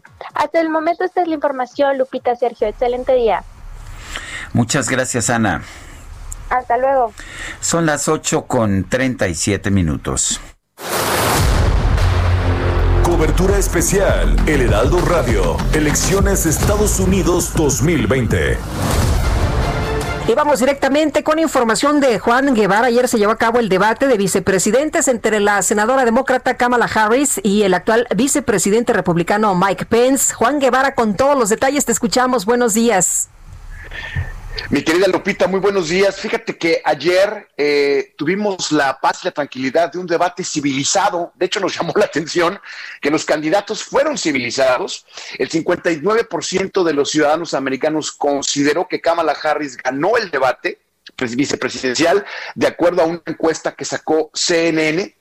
Ahora, importante, el próximo debate presidencial sería virtual Biden ya aceptó que fuera virtual, sin embargo, Trump acaba de decirlo hace minutos que va a ser una pérdida de tiempo y de que él no está de acuerdo. Sin embargo, hay que, decir una cosa, el debate se va a llevar a cabo, podría ser que Trump no llegue, pero que Biden sí, Importante que el promedio de nacional intención del voto al día de hoy tiene a Biden con un 51% de, los, de, de, la intención del voto, con 41%, y recordarle a nuestra audiencia que las elecciones son el día 3 de noviembre, y como en Estados Unidos se puede votar de manera temprana, 5.4 millones de personas ya han hecho su voto, donde el 75% de estos votos son demócratas y 28%, perdón, 25% son republicanos. Entonces, las cosas están mal para Trump, con 10 eh, puntos de desventaja sobre Biden y Kamala Harris, claramente la victoriosa del debate vicepresidencial de ayer. Oye, Juan, y bueno, por lo pronto, por lo pronto, el presidente el día de ayer, pues tuiteando, ¿no? Eh, toda la, eh, todo el tiempo del debate, hablando del gran papel que estaba desempeñando Pence y que Kamala Harris eh, le estaba regando todo el tiempo. Y bueno, pues para él el ganador Pence y, y no dejó de ser agresivo, ¿no? Con Kamala Harris. Sí, por supuesto, y la llamó monstruo y la llamó una serie de insultos este, en diferentes este, entrevistas, tanto en Fox News como, bueno, acuérdense que, Trump solamente habla con Fox News y bueno, le dijo de todo. Pero hay una cosa importante, el día de hoy publicaron las encuestas de desempleo y déjame decirte porque esto es importante, porque para los americanos lo más importante en esta elección es la economía y el día de hoy 840 mil ciudadanos americanos se quedaron sin empleo. Bueno, pues ahí tienen más los eh, estadounidenses para revisar por dónde va su voto. Muchas gracias, como siempre, Juan. Un abrazo a todos, saludos. Saludos también para ti, Juan Guevara, con esta información. Bueno, y escuche, escuche también este reporte, este reporte especial que nos preparó Manuel Marín sobre el costo de las próximas elecciones en los Estados Unidos.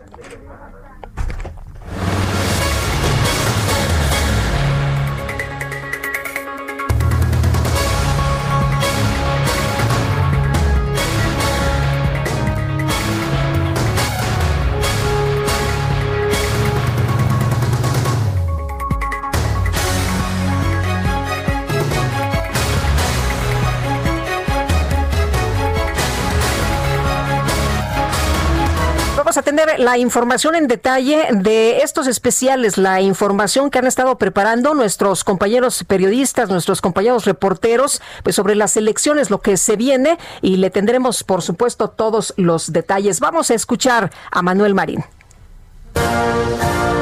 La elección de noviembre próximo serán las más caras en la historia de Estados Unidos. Costarán 11 mil millones de dólares, 50% más de lo que se gastó en los comicios de 2016, donde Donald Trump fue elegido presidente. En aquel año se gastaron 6.500 millones de dólares. Pero para darnos una idea de cuánto dinero son 11 mil millones de dólares, bastaría con decir que es como pagar ocho veces la elección presidencial de 2018 en México, la cual costó 28 mil millones de pesos. Aunque sería bueno recordar que a diferencia de México, en Estados Unidos las elecciones no son financiadas en su totalidad por el Estado. En el país vecino no existe un Instituto Nacional Electoral. El dinero destinado a los candidatos es en su mayoría aportaciones voluntarias. Y en esta ocasión, el entusiasmo de los partidarios y opositores del presidente Donald Trump han hecho que se eleve la cantidad de aportaciones. Esa es una clara señal de que la elección del 3 de noviembre será de suma importancia para el futuro de la Unión Americana y por supuesto del mundo. Donald Trump inició su recaudación de fondos desde los primeros días que llegó a la Casa Blanca en 2017, lo que lo ayudó a recaudar una gran cantidad de dinero, mucho antes de que los demócratas presentaran formalmente a sus candidatos por la presidencia. No obstante, el candidato Joe Biden generó un gran entusiasmo en muy pocos meses. Logró recaudar 750 millones, mientras que Donald Trump juntó 1.200 millones de dólares, aunque Trump ya ha gastado gran parte de ese dinero. Bueno, pues así la información que le estaremos presentando dentro de todo este camino rumbo a la elección presidencial allá en los Estados Unidos el próximo 3 de noviembre. Y vamos directamente con Jorge Andrés Castañeda, analista político también en este espacio. Jorge Andrés, ¿cómo te va? Muy buenos días. Muy buenos días, Lupita, ¿cómo estás? Bien, afortunadamente. ¿Qué tema nos traes esta mañana? Pues mira, me gustaría comentar brevemente sobre lo que publico hoy en el Heraldo en el mismo. Eh, sobre el anuncio de infraestructura presentado el lunes en la conferencia mañanera. Eh, como publico hoy, este anuncio es, la verdad, otro refrito de los mismos planes de infraestructura que nos llevan presentando como grandes innovaciones, por lo menos por un año. Eh, la gran mayoría de estos proyectos nos los anunciaron en noviembre del año pasado y nos venden que son este granos proyectos que van a reactivar la economía cuando vienen del año pasado o incluso de Peña Nieto. Los dos más grandes son la coquizadora de, eh, de Tula Hidalgo que Peña Nieto inauguró. No es de que la prometió, la inauguró Peña Nieto, el presidente Peña Nieto. Y el segundo es el tren, pues México-Querétaro, que todos conocemos bien qué pasó ahí. ¿no? Todos nos enteramos de los casos de corrupción que hicieron cancelar. Entonces, es, este plan de infraestructura que nos volvieron a presentar el lunes, pues en realidad solo son refritos de proyectos viejos que no nos están aportando, digamos, esta necesidad que tiene el país y la economía de un verdadero plan de infraestructura que ayude a reactivar todo, que no sea simplemente el 0.8% del PIB de los mismos proyectos que nos llevan anunciando un año, sino un verdadero plan de infraestructura y sobre todo de proyectos nuevos y de proyectos que se puedan ejecutar de forma rápida. Eso es lo que va a ayudar a la economía. No que nos sigan tratando de vender los mismos proyectos por cuarta vez como si fueran los nuevos grandes planes, Lupita. Oye, pero con bombo y platillo, como tú lo mencionas, vuelven a recetar este anuncio del gran plan de inversión que va a reactivar la economía. Entonces, esto no va a reactivar la economía, no va a ayudar un poquito a que pues empiece a despegar. Primero, por cierto, que nos habían prometido muchísimo más y después nos dijeron que solamente se van a impulsar 39, ¿no? Pues 39 y 6 ya se están haciendo, entonces son 32 y entonces son 260 mil millones de pesos, pero son 260 mil en los próximos años.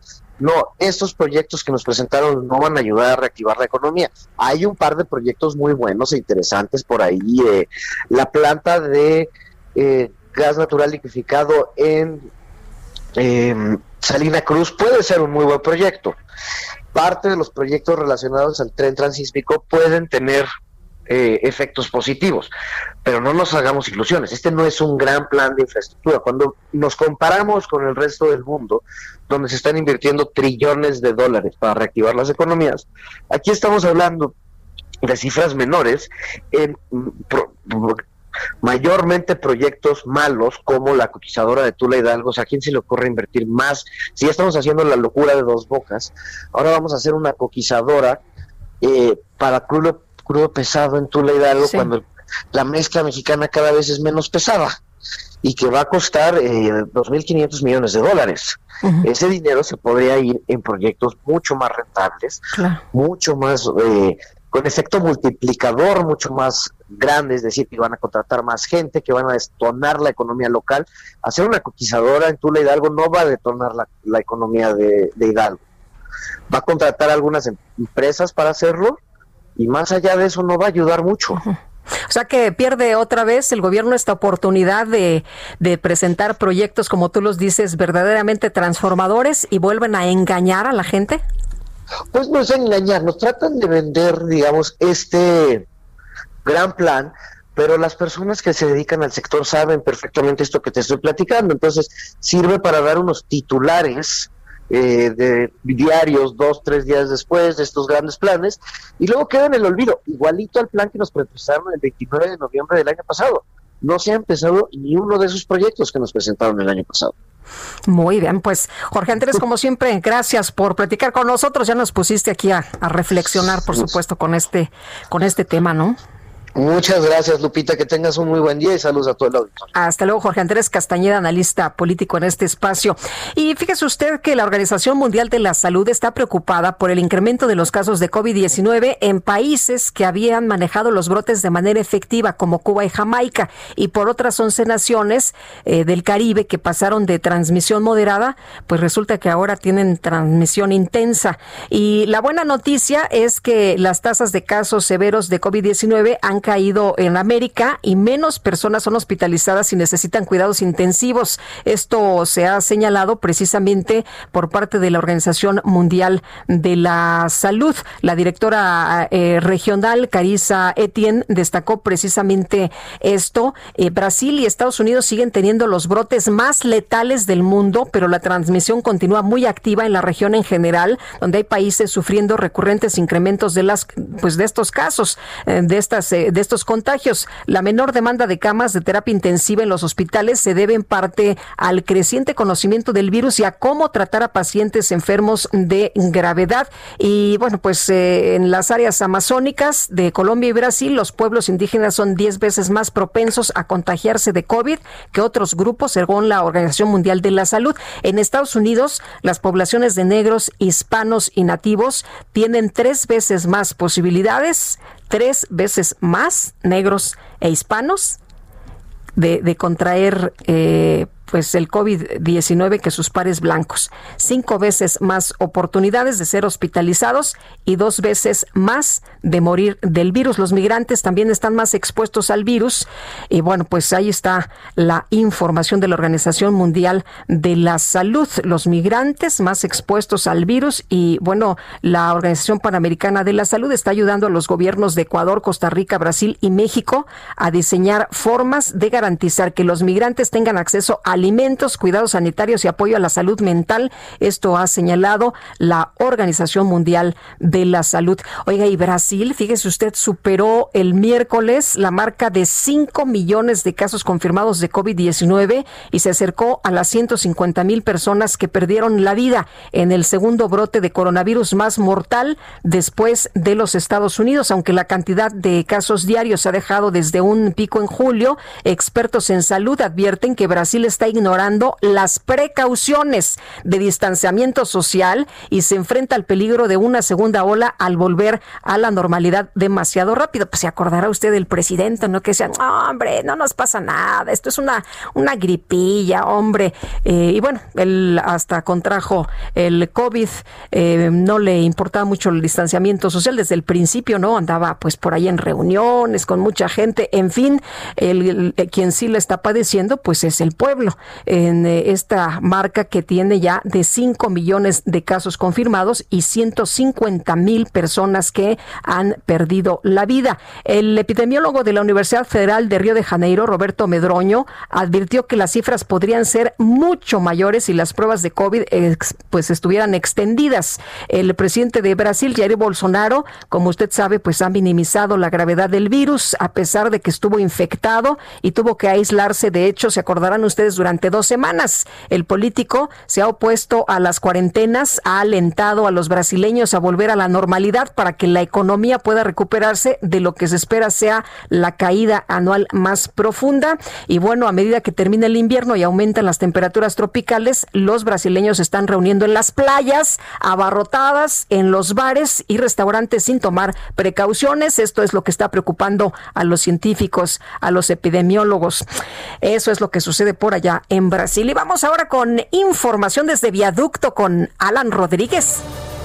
Sergio Lupita, muy buenos días. En estos momentos tenemos el reporte de vialidad del viaducto Miguel Alemán Valdés y es que entre la zona de Tlalpan y hasta la zona del cruce con insurgentes presenta bastante carga. El avance de los vehículos es muy lento, por lo cual invitamos a todos nuestros amigos a no desesperarse y a respetar los límites de velocidad, así como las instrucciones de los oficiales de tránsito en este camino. En el sentido contrario, el avance es constante para todos nuestros amigos que avanzan desde la zona de Doctor Vertis hasta el cruce con Calzada de Tlalpan. Otro punto de la vialidad que tenemos reporte en estos momentos y que tiene muy buen avance es el eje central Lázaro Cárdenas entre la zona del cruce con Ajusco y hasta el cruce con Fray Servando.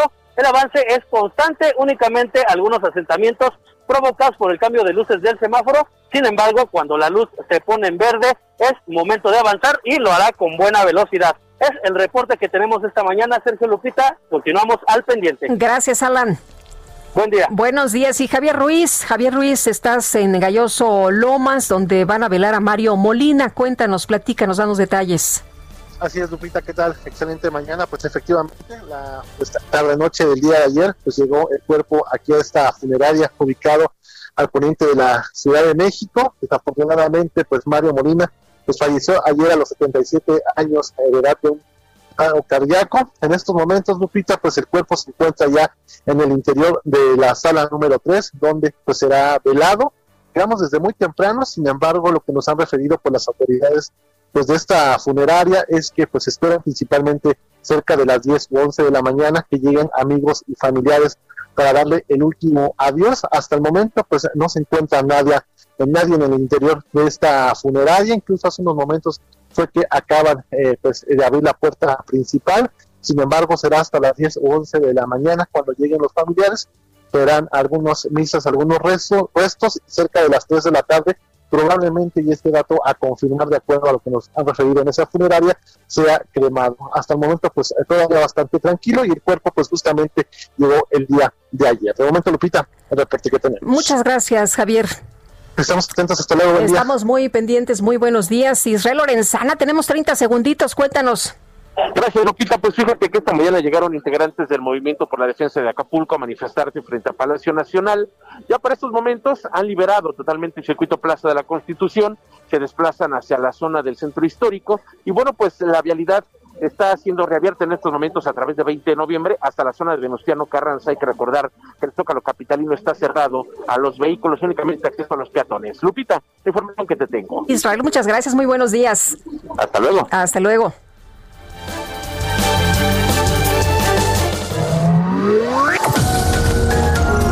Sergio Sarmiento y Lupita Juárez quieren conocer tu opinión, tus comentarios o simplemente envía un saludo para ser más cálida esta mañana. Envía tus mensajes al WhatsApp 5520 109647.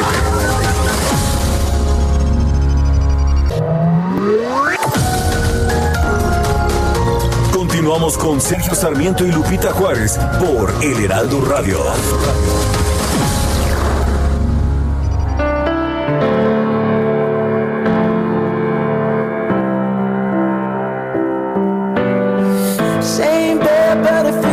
Just a little bit bigger now. Our song on the radio, but it don't sound the same. When our friends talk about you, all it does is just tear me down.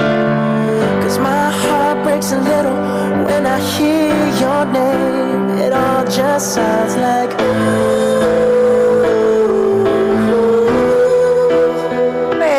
Seguimos escuchando al consentido Bruno Mars. Ya aquí sacaron los celulares y ya prendieron. No, no, bueno, parece que estamos en un concierto en vivo. Pues qué padre, muchachos, la verdad. Aquí yo también voy a prender el mío para unirme.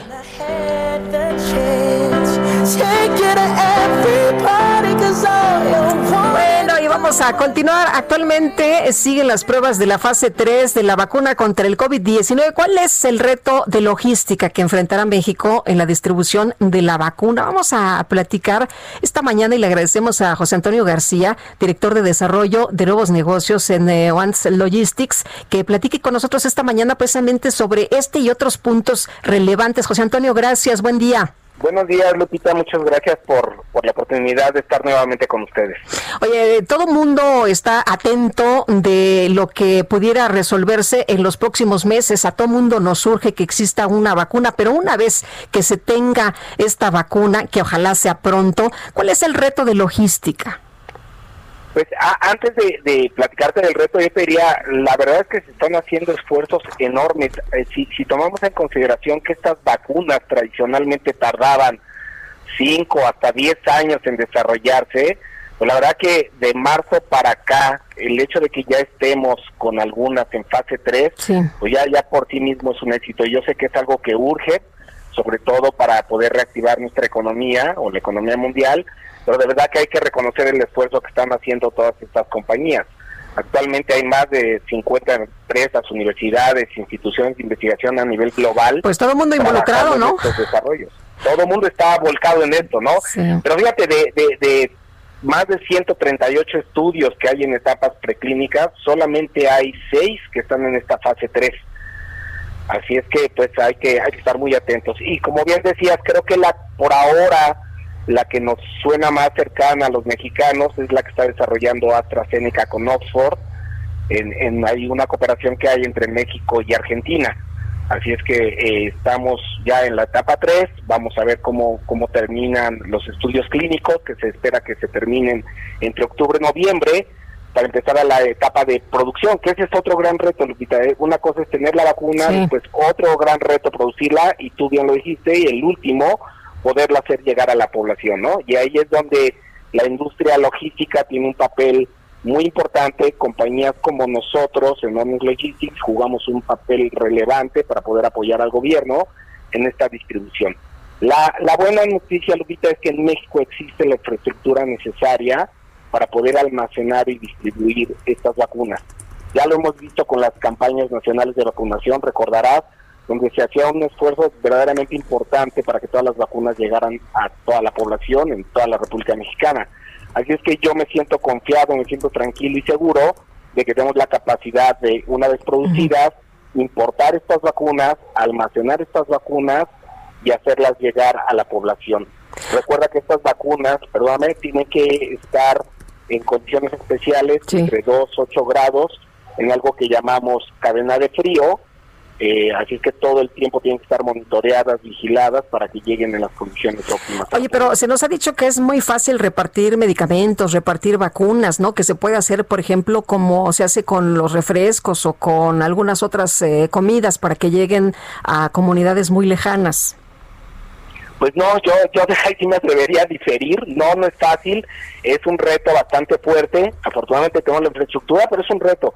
Por, por dos cosas, Lupita. Primero está el tema de garantizar la cadena de frío, que ya de por sí genera un reto. Imagínate, primero tienes eh, eh, contenedores refrigerados que llegan a México, después tienes almacenes refrigerados, tienes transporte refrigerado y la última parte, tú recordarás esas escenas donde ves a la gente que ya va eh, de casa en casa o en los centros de salud con unas especies de hieleras con geles donde todavía se mantiene la vacuna refrigerada. Entonces, mantener esa cadena de frío es bastante complicado.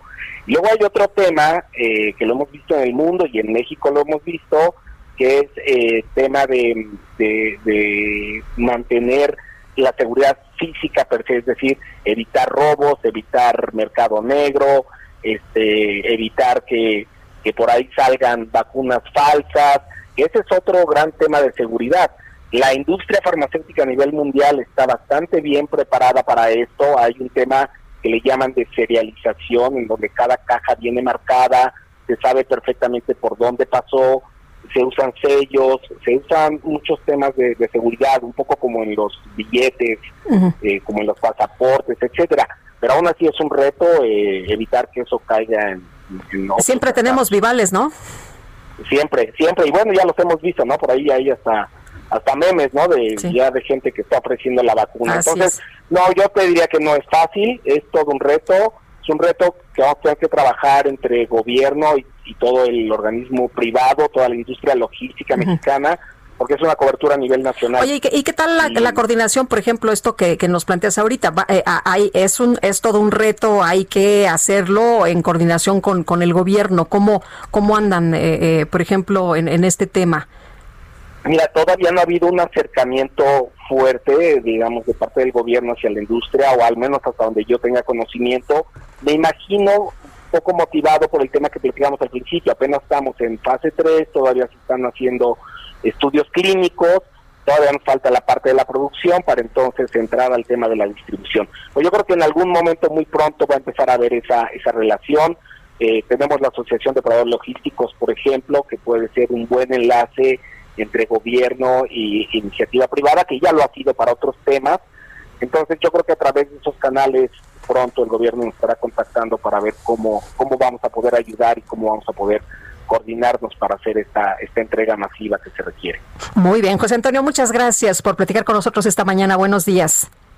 Gracias, Lupita. Muy buen día. Hasta luego.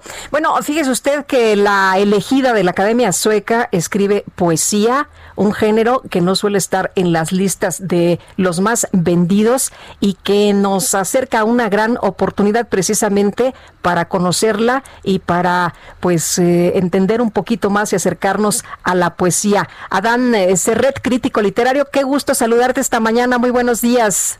Hola Lupita, qué gusto saludarte igualmente. Eh, pues sí, dime. Cuéntanos, cuéntanos de esta poeta estadounidense que fue la ganadora de este premio Nobel de Literatura que nos emociona mucho, además que sea mujer, que sea poeta.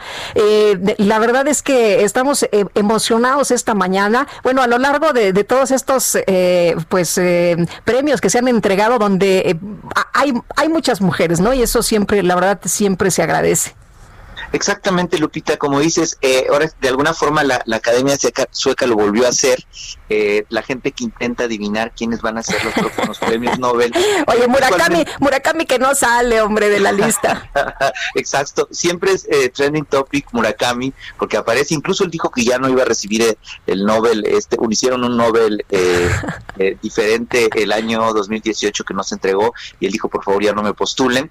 Y pues bueno, unos as- por los escritores más famosos, como Murakami, justamente como dices, y otros por los más impronunciables, los autores coreanos o africanos, y la academia siempre sorprende, ¿no? Igual como cuando se lo dio a Bob Dylan, que nadie se lo esperaba, y en este caso justamente yo estaba con, con esperando la noticia y ya eh, por ahí de las 6 de la mañana que, que, que vi que fue Luis Gluck, me quedé absolutamente sorprendido, debo decir obviamente eh, de una manera muy honesta que yo no conocía a esta gran escritora, justamente como tú dices, es una oportunidad, los premios, creo que en ese sentido es muy afortunado eh, este premio porque es una oportunidad para leer a nuevos autores, eh, exactamente como dijiste, la poesía no es uno de los, de los géneros más aceptados o no solo eso, sino más comprados por los eh, compradores de libros, incluso esta, este, esta escritora, esta gran escritora, está traducida al español en una editorial eh, pequeñita valenciana que es bellísima, se las recomiendo, además de que vamos a descubrir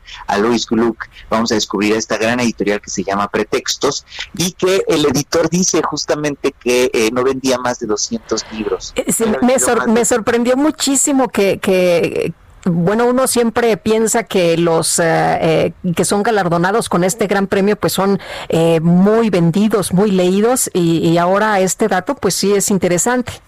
Claro, era una escritora, eh, eh, Louise Gluck es una escritora o era antes del, del Nobel muy prestigiosa, había ganado un premio eh, Pulitzer, eh, había sido condecorada eh, por Obama en 2017, me parece, con un, eh, una, le habían hecho una condecoración muy importante en Estados Unidos, pero justamente no es una escritora y en verdad, en general, no se vuelven éxitos de venta, lo cual, bueno, no es necesariamente malo para un autor, pero yo creo que va a ser un autor una autora muy leída, eh, lo que he leído desde las 6 de la mañana para acá de ella me ha fascinado, en realidad me ha parecido una escritora eh, que reúne dos cosas que no son usuales en la poesía.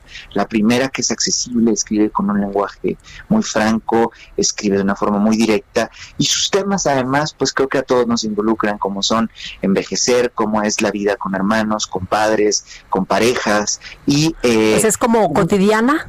Es muy cotidiana exactamente a la vez que muy profunda. Eh, ella reflexiona mucho sobre el amor, sobre la muerte, sobre qué significa ser joven. Entonces yo creo que es una poeta que, que vamos a disfrutar muchísimo. Eh, si me lo permites, ahora puedo decir algo un poco bárbaro, ya dije de la maravilla de los libros de textos, pero que nos vamos a poder compartir mucho esos poemas, me parece, y que creo que además en todo este año que ha sido una locura, es una poeta absolutamente reflexiva, lo cual nunca nos cae mal, ¿no? Reflexionar eh, un poco eh, es una poeta muy íntima y yo creo que en este caso eh, me parece un premio, insisto, muy afortunado y además, como dices, es una alegría encontrar a tantas mujeres en los galardones y más en estos premios Nobel. Oye, entonces es un oasis en esta eh, vorágine de, de, información y de, de este 2020 que ha sido tan, pues tan difícil para todos, ¿no?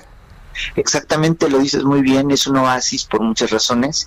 Yo creo que la primera porque todo lo que dice ella es cierto, eh, no hay nada de fake news en ese sentido, eh, es una poeta breve, no hay una eh, absoluta avasallamiento de, de, información como el que estamos viviendo, que ya no sabes de repente sí. hacia dónde ver. Ella es breve, precisa, eh, honesta y absolutamente profunda, que creo que yo creo que lo que más necesitamos en este momento. E insisto, no tienes que leer eh, una obra de mil páginas para claro. tenerla, sino a veces con eh, tiene unos poemas, por ejemplo, de una página. Apenas. ¿Tienes por ahí alguno? Fíjate que ahorita en este instante no, no lo tengo, lo estaba yo buscando, sí. eh, porque ahí lo publicaron, pero ahora lo comparto en redes para que los vean. Para que, sí, sí para que lo veamos. Claro que sí, ahorita los etiqueto y los comparto en redes con unos poemas que estaba viendo que están bellísimos. Pues te agradezco muchísimo, Adán Serret, que hayas platicado con nosotros, que nos digas cuál es la trascendencia, la importancia de este reconocimiento para esta gran poeta estadounidense y ojalá que todos nos acerquemos al mundo de la poesía. Seguro que sí, eh, es un lenguaje nuevo que descubrir, pero y es un lenguaje además que hace siempre, estoy seguro, la vida más bella, más plena, eh, más profunda y quizás más dolorosa, pero la hace siempre algo más.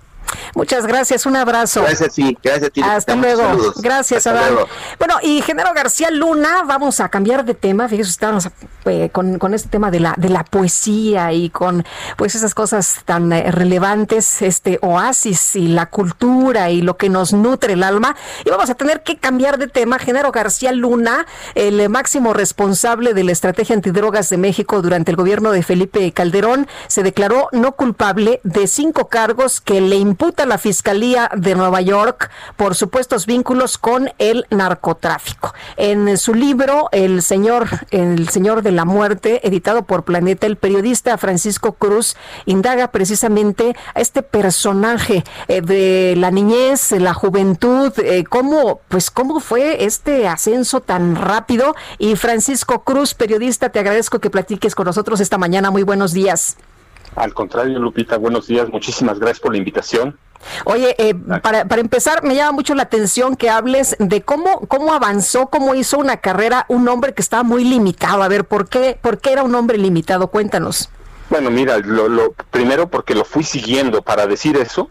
Primero lo seguí no, no a partir de, de, de que se encumbra, sino a partir de su niñez, a partir de, de compañeros viejos de él, a partir de vecinos eh, que lo conocen bien este y, a partir de, de, de, del trabajo de investigación de gente que trabajó con él.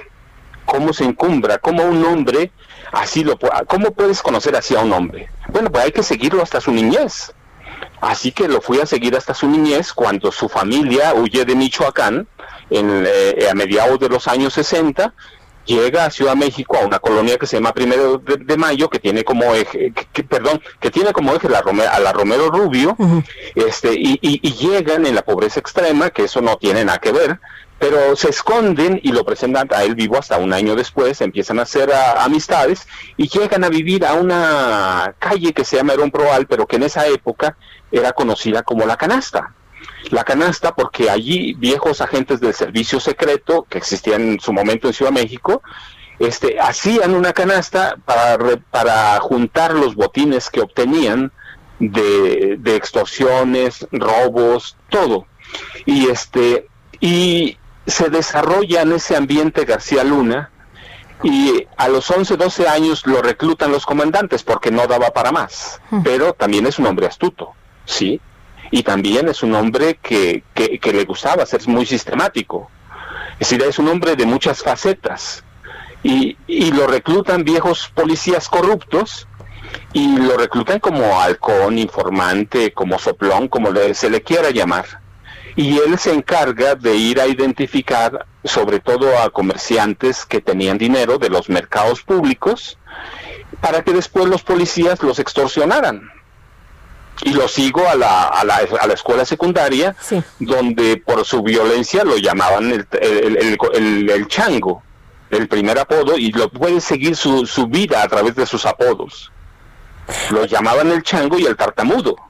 ¿Por qué? Porque era un hombre tartamudo, era un hombre muy reservado, que solo sentía poder cuando estaba en pandilla. Tengo testimonios de viejos compañeros que sufrieron parte de esa violencia y luego eh, en, en más o menos en 85 se desbarata esa banda porque muere el jefe del el comandante y había desaparecido el servicio secreto que es un maquillaje porque se los insertan en la Dirección Federal de Seguridad como comandantes en la PGR como comandantes en la Procuraduría General de Justicia de la Ciudad de México y él forma su propia pandilla que es donde se siente seguro y en 19 el 25 de diciembre de 1987 registro su primer gran golpe, así el mayor, que les deja un botín de 250 millones de pesos. Y registro como él eh, y su pandilla salen de la casa de la familia García Luna, caminan dos minutos, dos minutos y medio, entran por la azotea a una vivienda, salen después esos mismos cinco, esos delincuentes, no supuestos delincuentes, porque estaban en fraganti, van y se esconden a la casa de la familia de la familia García Luna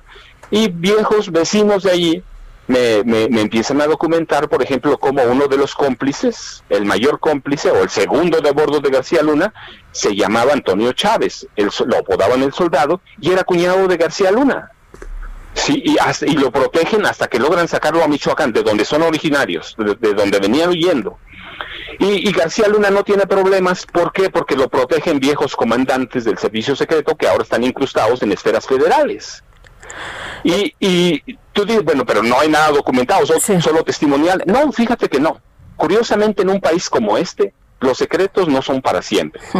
Un viejo agente de, de- de- de- del CISEN, de inteligencia, me lleva hasta encontrar la averiguación previa de ese caso. Sí. Francisco, eh, eh, ayer se declara no culpable eh, García Luna de varios casos que le impute la Fiscalía de Nueva York. Tú hablas de que pues en dos ocasiones se le entregó a García Luna maletines con hasta 5 millones de dólares. Sí, mira, bueno, a mí me parece que lo que pasó ayer, este, y bueno, hay que, hay que entender el pasado y es lo que hago reconstruirlo en, en- en El Señor de la Muerte. Lo que pasó ayer es muy congruente con García Luna, es congruente. Él sabe que divulgar los secretos que tienen puede ser una sentencia de muerte para él. Tiene todo, mira, en el CISEN, ¿qué es lo que va documentando el Señor de la Muerte? El documento que tiene 5 millones de expedientes de los mexicanos. 5 millones de expedientes, entre ellos 500 mil de policías en activo que tenían hasta, hasta 2018, 500 mil en activo y no activos con perfiles psicológicos. Tenía fichas y perfiles de cada criminal de este país, pero tiene en su poder las fichas de sucias, oscuras, con los secretos de los políticos de este país. Entonces, ¿Cómo se va a declarar este culpable? Claro. O- oye, ¿por qué, ¿por qué se va a meter a los Estados Unidos? Eh, por, eh, todo el mundo dice, bueno, si fuera culpable, ¿cómo te vas a Estados Unidos? ¿Le quiso jugar al vivo o qué fue lo que ocurrió? Mira, yo te lo respondo con un dicho que tenemos, le cambio las palabras, lo, lo parafraseo porque me gusta eso. Para un mafioso, mafioso y medio. Me parece que quiso jugarle al vivo, como dices, quiso jugarle al más inteligente y se le olvidó que desde 2001 más o menos las agencias de Estados Unidos de inteligencia ya lo seguían, lo usaron por muchos años mientras le sirvió. Con Peña le sirvió muy bien porque tenía acceso a todo, pero una vez que perdió Peña y llegó López Obrador, ya no le sirve para nada y él se sentía seguro, quiso ser más inteligente que los Estados Unidos. ¿Y qué hace? Pues se les fue a entregar. ¿Cómo quería que no lo agarrara? Claro. Oye, ¿cómo, cómo pasa alguien por una persona honesta, por una persona que casi casi se promueve para que todo el mundo vea que es eh, un eh, héroe moderno?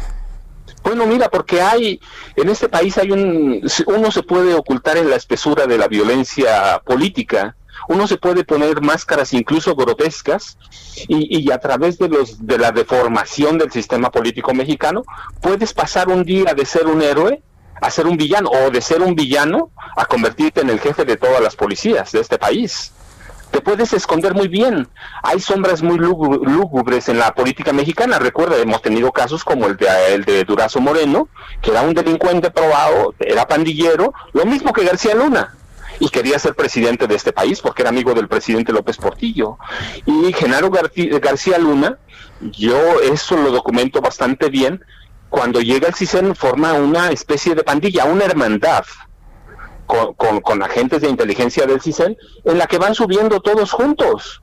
Pero no se dieron cuenta, pero no se dieron cuenta eh, Fox, no se dieron cuenta Calderón, no se dieron cuenta en los servicios secretos en Estados Unidos. Ah, no, en Estados Unidos sí lo sabía y yo te voy a decir, por ejemplo, qué es lo que lo que documento con testimonios de gente que trabajó con él eh, con él en el CISEN y en la Policía Federal. Por ejemplo, ¿por, por qué por qué se gana Fox a Martita? Es muy claro. Mira, en, en 2000 recuerdas que hubo elecciones y había dos candidatos fuertes, Francisco Labastida Ochoa de Sinaloa y Vicente Fox Quesada de Guanajuato el equipo de García Luna, toda esa hermandad, que en el libro vienen documentados los nombres y apellidos que, que, tenían, esa hermandad este, juega toda su apuesta con, con la Bastida Ochoa. Y le entregan informes de inteligencia contra Fox, contra Martita, contra todos los, los panistas, pero pierde finalmente la Bastida Ochoa nunca prende su campaña y gana Fox. Y entonces también digo, podemos decir muchos supuestos de García Luna, pero también era un hombre muy astuto, muy frío, sí, muy, muy, había aprendido, muy astuto, y entonces lo que hace es irle a vender los secretos oscuros de los periodistas a Martita primero y luego a Vicente Fox. Y en 2001, tú recuerdas, le crean como traje a la medida la Agencia Federal de Investigaciones para cambiar toda la policía mexicana. Sí. Eh, ¿Y, qué hace? Fracasa. Eh, Francisco, me gustaría hablar mucho más tiempo contigo. Lo que tendremos que hacer es leer El Señor de la Muerte. Solamente una última pregunta. Tenemos un minutito. Eh, ¿Tiene gente todavía metida, nos estabas diciendo?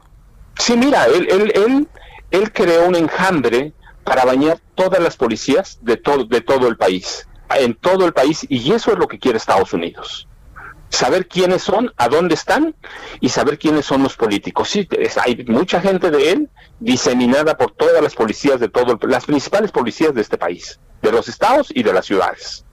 Es un hombre muy peligroso todavía. Muy bien, pues te agradezco y te aprecio mucho, Francisco Cruz, que nos presentes este libro del Señor de la Muerte. Y Lupita, muchísimas gracias, un placer. Hasta luego, Francisco Cruz. El libro es de Editorial Planeta. Regresamos.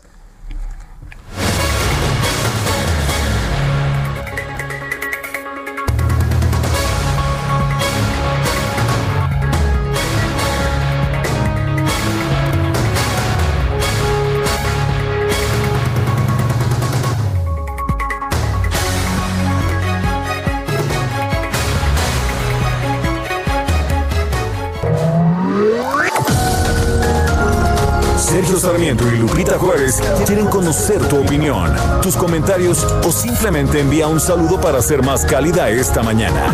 Envía tus mensajes al WhatsApp 5520 109647.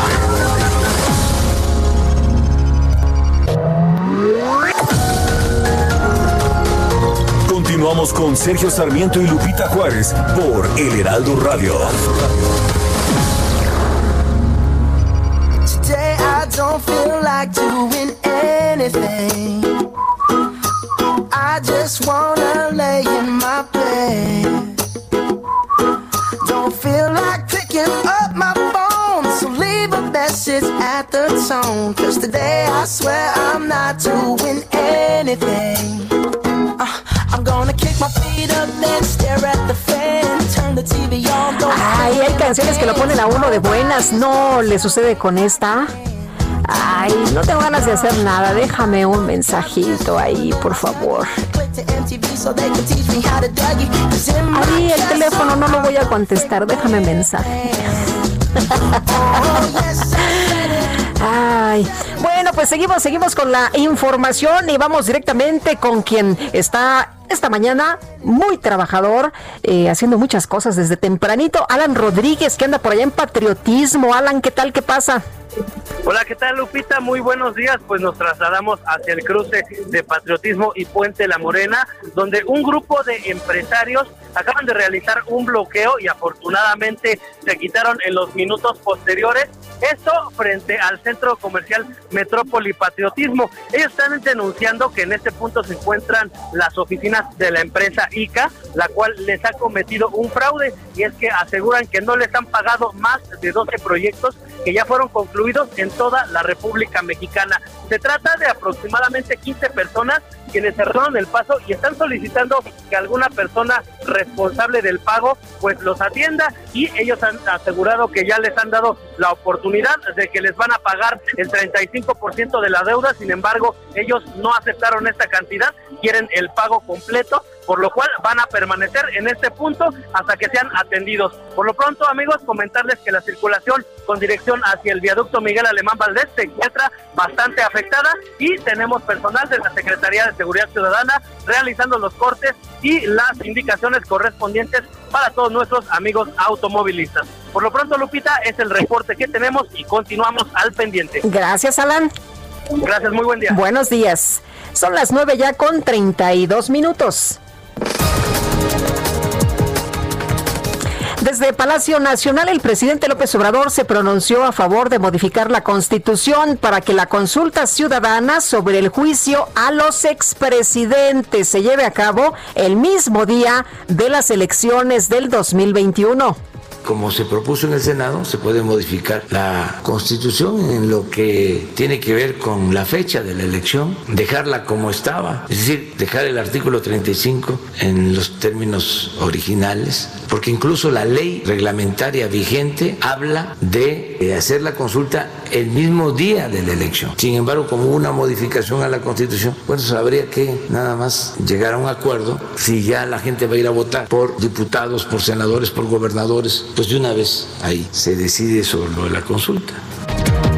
Bueno, se quiere meter a la boleta el presidente y la coordinadora nacional de protección civil, Laura Velázquez, informó que solo hubo afectaciones menores en Quintana Roo y Yucatán tras el paso del huracán Delta infraestructura eh, dañada es mínima en ambos estados. Más de mil árboles caídos en Quintana Roo y 197 postes de luz en Yucatán, promedio de 200 árboles caídos. El aeropuerto de Cancún a partir de hoy restablece toda su comunicación. Hubo un promedio de más de 40 mil personas evacuadas en el estado de Quintana Roo y en Yucatán 640 personas. Hasta el momento, señor presidente, se confirma saldo blanco en ambos estados. La directora general de la Comisión Nacional del Agua, Blanca Jiménez, tomó protesta a los nuevos subdirectores generales del organismo, quienes ocuparán los puestos que dejaron los exfuncionarios acusados por el presidente López Obrador de tener vínculos con el PAN. El gobierno de Italia anunció que a partir de este jueves será obligatorio el uso de cubrebocas en el espacio público como medida para enfrentar el rebrote de la pandemia de COVID-19 en Europa.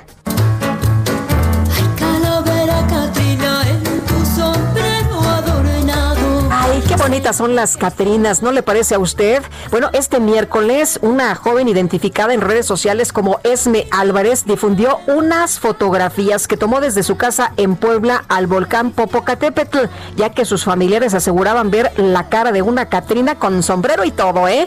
En una fumarola que se formó sobre Don Goyo. Las imágenes rápidamente se hicieron virales, ya que muchos internautas aseguraron que se trataba de un mal augurio para este año 2020, pero muchos otros lo atribuyeron a que ya se acerca el Día de Muertos. ¿Usted la vio?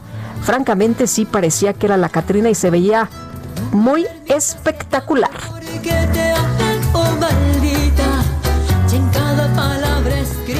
Más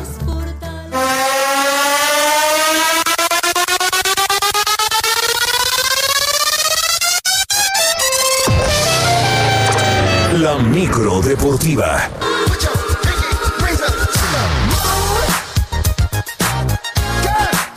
Hombre, seguimos con el festejado y qué coreografía traen en la micro deportiva esta mañana, mi querido Julio Romero. Muy buenos días. ¿Cómo estás, Lupita? Buenos días, amigos del auditorio. Qué placer saludarles. Sí, se ensayaron la coreografía de Bruno Mars, ahí el cachar Podillo. Además, también le hace a la Milton Gio de repente, sí. Entonces, eh, un estribo, un pasito, un estribo, un pasito, eso sí, pagando su sana distancia y su cubrebocas. Si no, no se sube uno a la micro deportiva. Bueno, vámonos con la información deportiva el día de hoy, con anotación de Raúl Jiménez de penalti, la selección mexicana de fútbol derrotó uno por cero a su similar de Holanda en Ámsterdam, juego amistoso de preparación. El propio Jiménez sintió un contacto dentro del área y la verdad es que se dejó caer para que el silbante marcara la falta al minuto 58 de tiempo corrido. Honestamente no era penal, pero no son las mismas condiciones. Este es un juego amistoso, el otro fue la eliminación del Mundial. Jesús del Tecatito Corona, Jesús Gallardo y el portero Alfredo Talavera fueron de lo más destacado. En la conferencia de prensa, el timonel del tricolor, Gerardo Martino, se dijo satisfecho con lo mostrado y espera que en el próximo duelo contra Argelia, el 13, sean más parejos los 90 minutos, ya que considera que en los últimos 15 de este duelo bajaron el ritmo. No era penal.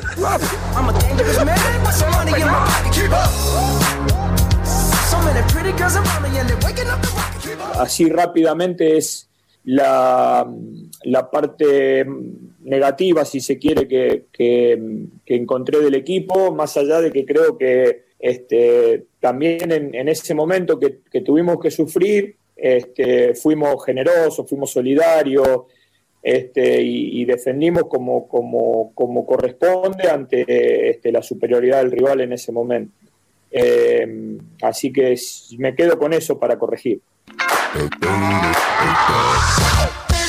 Bueno, pues uno por cero gana la selección con un no era penal, pero lo concretó Raúl Jiménez. En otros resultados dentro de la fecha FIFA que llamaron la atención allá en Europa, Francia le pegó 7 por 1 a Ucrania, Portugal y España 0 por 0 nos hicieron daño, Alemania empató a 3 con Turquía y Croacia venció 2 por 1 a Suiza. Mucha, mucha actividad dentro de la fecha FIFA en este 2020 rarísimo rarísimo. Bueno, series divisionales en los playoffs en el béisbol de las grandes ligas. El día de ayer los Bravos de Atlanta derrotaron dos carreras por cero a los Marlins de Miami y ya se adelantaron 2 a 0 en el compromiso, que es a ganar tres de posibles cinco. Ryan Anderson fue el pitcher ganador con cinco entradas y dos tercios de labor. En un muy buen juego, los Atléticos de Oakland vencieron 9 por 7 a los Astros de Houston. Houston todavía sigue al frente 2 a 1 en este compromiso. Por cierto, abrió el mexicano José Urquidi para el equipo de los Astros, pero la verdad es que le fue muy mal, aunque se fue sin decisión. Solamente trabajó cuatro entradas, un tercio, le pegaron cinco hits, pero de esos cinco hits, cuatro fueron cuadrangulares. Así es que José Urquide, mala, mala salida. Perdieron los Astros que todavía están al frente 2 a 1. Los Yankees de Nueva York también perdieron. Perdieron 8 a 4 ante las mantarrayas de Tampa Bay. Y ahora las mantarrayas tienen ventaja de dos juegos a uno. Este cubano Randy Arozarena, jugador de las mantarrayas de Tampa Bay, está encendido. Se fue de 4-3 y ha conectado home run en cada uno de los duelos que ha disputado contra los Yankees. Por los mulos de Manhattan trabajó el pitcher mexicano Luis César. una entrada, un hit, le hicieron una carrera, regaló una base, ponchó a un enemigo. Y los Dodgers ya se fueron adelante 2 a 0 en el compromiso al vencer seis carreras por cinco a los padres de San Diego. Par de carreras de los padres en la novena entrada apretó el juego, pero los padres dejaron la casa llena y no pudieron empatar. Clayton Kershaw, el pitcher ganador, no creo que vea actividad ya como abridor Clayton Kershaw con los Dodgers, por lo menos en esta serie.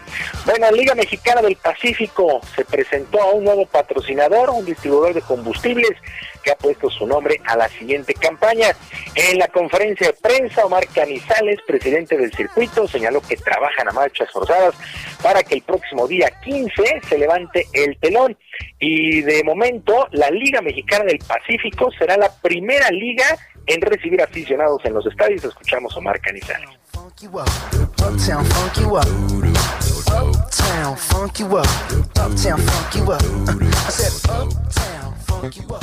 Y así es como hemos llegado hasta este momento a tener autorización en Sinaloa, autorización en Baja California. Estamos y, y estamos muy cerca, creemos, de recibir una autorización para Sonora y entendemos que las dos grandes metrópolis de México, en el caso de Nuevo León y en el caso de Jalisco, que producto de esos, de esos tamaños de población puede ser un poco difícil quizá en el arranque de la temporada, quizá octubre puede ser que sea complicado, pero estamos muy esperanzados e incluso platicado con las autoridades que podría ser a partir de noviembre. Pero todo listo, todo listo para el inicio de la Liga Mexicana del Pacífico. En Jalisco están los Charros y en Nuevo León los Sultanes de Monterrey. Así es que la Liga Mexicana del Pacífico es la primera con aficionados, sí, un cierto porcentaje, pero ya van a tener público en las tribunas.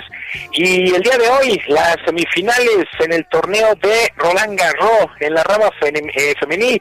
Iga Swiatek, la polaca, enfrenta a Nadia Podoroska, la argentina, mientras que la estadounidense Sofía Kenin estará enfrentando a la checa Petra Victova.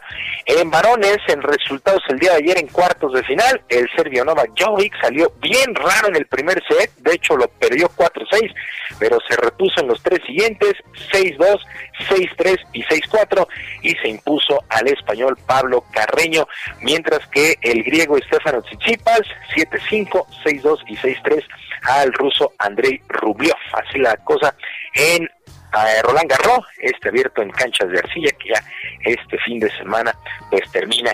Y el comité organizador de los Juegos Olímpicos de Tokio 2020 anunció que intentarán una reducción en su presupuesto por 284 millones de dólares. En un comunicado se informó que se aplicarán varias medidas que van desde la reducción de personal y reducción de gastos en las decoraciones, entre muchísimos otros. La justa veraniega, hay que recordarlo, fue aplazada para el próximo año y estará arrancando el 23 de julio con una participación aproximada de 11 mil deportistas, aunque el tema, el tema de la pandemia, pues sigue muy, muy presente y al momento, pues eh, sí, los juegos siguen en pie, pero sí se tiene mucho, mucho miedo de que esto continúe y puede echar a perder esta justa veraniega.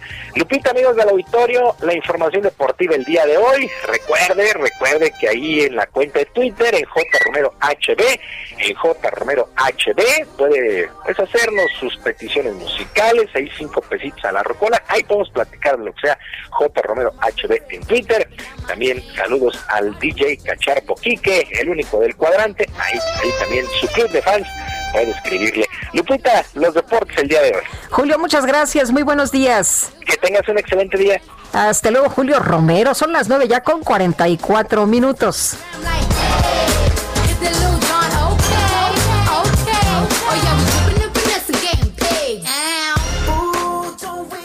Muy buenos días, qué gusto que nos acompañen aquí. Estamos con Sergio y Lupita y en este momento vamos a platicar sobre temas de salud, como siempre lo hacemos ahora, eh, del factor de transferencia que ha tenido tanto éxito porque es el original, es el del Instituto Politécnico Nacional y ustedes en este momento quieren subir esas defensas. Vean nada más el clima, cómo estamos, todo lo que está sucediendo. Es importante ya pensar en nuestra salud y para eso ya está lista aquí con nosotros Aris Chávez, representante de Productos y Tratamientos Politécnico. Muy buenos días, te veo bien protegida blindada. Ah, por tu chamarra.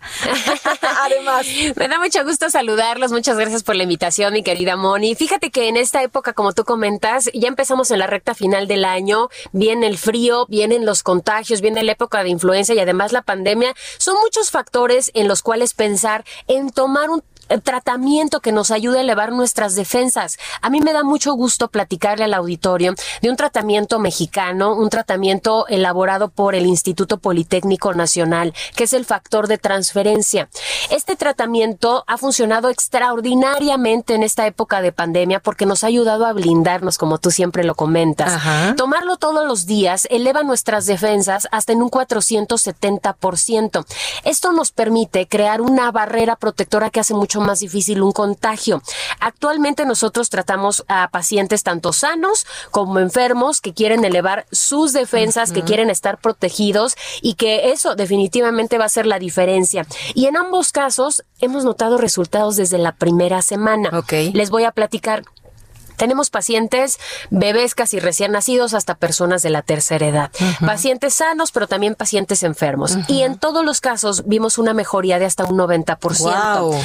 Aquí tenemos pacientes desde cáncer, lupus, VIH, herpes zóster, artritis reumatoide, pacientes con alergias, asma, enfermedades biliares, ahora las enfermedades respiratorias, influenza, bronquitis y pulmonía. Y en todas hemos visto una mejoría notable. Y además, por supuesto, pues ya estamos protegidos con nuestras defensas altas y toda la familia puede tomarlo. Es una dosis diaria de 10 a 12 días y cada cuatro meses vuelves a reforzar tus defensas. Claro, cada cuatro meses estás como levantándote, ¿no? Así, siempre eh, tratando de blindarnos, de estar protegidos, como bien lo dices, y con el factor de transferencia lo podemos lograr. Recuerden, del Instituto Politécnico Nacional. Aris, ya dijiste qué enfermedades más o menos se pueden tratar, quiénes lo podemos consumir, pero pues necesitamos necesitamos una super promoción para los amigos de Sergio y Lupita para en este momento comenzar a marcar. Claro, tienen que anotar este número telefónico. Hoy tenemos regalos para el auditorio, así que usted llame al 55 17 13 76 35, el 55 17 13 76 35 y tenemos un paquete para el auditorio de seis dosis de factor de transferencia en el que hoy únicamente van a pagar 1,800 pesos. Y si llama y nos dice que nos escuchó aquí en este programa de Sergio y Lupita, bueno, pues también les vamos a regalar el triple. ¿Qué te parece si les regalamos 12 adicionales? Más 6, 18. Exacto. Oh, Son 18 tomas al precio de 6 que además vienen con descuento y de regalo les vamos a incluir una careta de máxima protección, que es transparente, un cubrebocas N95 y además un gel antibacterial con 80% de alcohol. Todos tienen un grado clínico para que estemos verdaderamente protegidos y usted lo único que tiene que hacer es llamar y apartar su paquete para que se le haga el descuento. Y llega a su casa, a su domicilio, no tenemos que salir. No, tenemos envíos a toda la República y además facilidades de pago. Muy bien. 55 17 13 76 35 55 17 13 76 35 es para que usted pida este paquete del Instituto Politécnico Nacional, el factor de transferencia. Ahí la diferencia al marcar en ese momento. Muchas gracias, Aris. Gracias a ti. Continuamos. Gastrolab con el chef Israel Arechiga. Israel, ¿cómo estás? Qué gusto saludarte esta mañana. Ya me comí unas mandarinitas, ya ando buscando mi calabacita para hacer una rica y deliciosa sopa. Hola, ¿qué tal Lupita? Muy buenos días a todo el auditorio. Pues sí, la verdad es de que ya estamos con plena temporada de productos y grandes cosas, pero hoy les voy a adelantar un poquito de lo que va a salir mañana en la sección de Gastrolab, como todos los viernes en el Heraldo de México, y de lo que estaremos hablando en el programa de radio de Gastrolab de los sábados y domingos, que siempre sale a la una de la tarde, y es en el marco de la conmemoración del Día de la Raza del día lunes, que es 12 de octubre, y estaremos hablando de lo que es el mestizaje o sincretismo gastronómico. Estaremos platicando de toda la mezcla de productos y para quienes están escuchando y saber cómo que mestizaje o sincretismo gastronómico, pues justo con la llegada de Cristóbal Colón y posteriormente de la conquista española en México, pues recordemos que traen productos, materia prima y que la gastronomía mexicana, la cocina mexicana tal como la conocemos al día de hoy, no sería lo mismo sin ese intercambio de productos. ¿Quién se imagina unos tacos al pastor, por ejemplo, pero sin cerdo, sin cebolla, sin cilantro y sin limón. No, bueno. Realmente pues, no sería un taco al Ya no pastor, es un taco al pastor. Así es.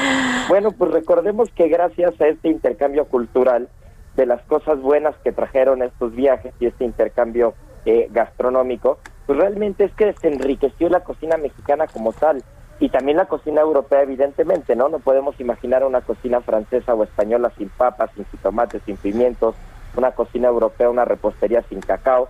Todo eso se lleva de las Américas, evidentemente, pero la cocina mexicana en particular, y es de lo que estaremos platicando, pues se enriquece con muchos otros productos, ¿no? Ya lo comentaba con el tema de los cítricos, el arroz, el cerdo, el pollo, o sea, realmente la cocina mexicana no sería lo que es hoy, que es, que es esta mezcla, digamos, de, de culturas entre la cultura oriental, la cultura europea, y con la llegada de Cristóbal Colón y posteriormente de Hernán Cortés a las Américas, pues se trae todo este, todo este intercambio de materia prima, ¿no? Y hacen de la cocina mexicana lo que es hasta el día de hoy. Así que quiero invitar a todos a que lean mañana la sección, que está muy, muy interesante, y el sábado y domingo que nos escuchan a la una de la tarde en el Heraldo eh, Radio, ya sabemos. Y este y bueno, pues ese es el día de hoy, Lupita. Oye, qué, qué afortunados fuimos de esta mezcla, ¿no? De sabores. Sí, la verdad es de que se aportó demasiado y, y no solo eso, ¿no?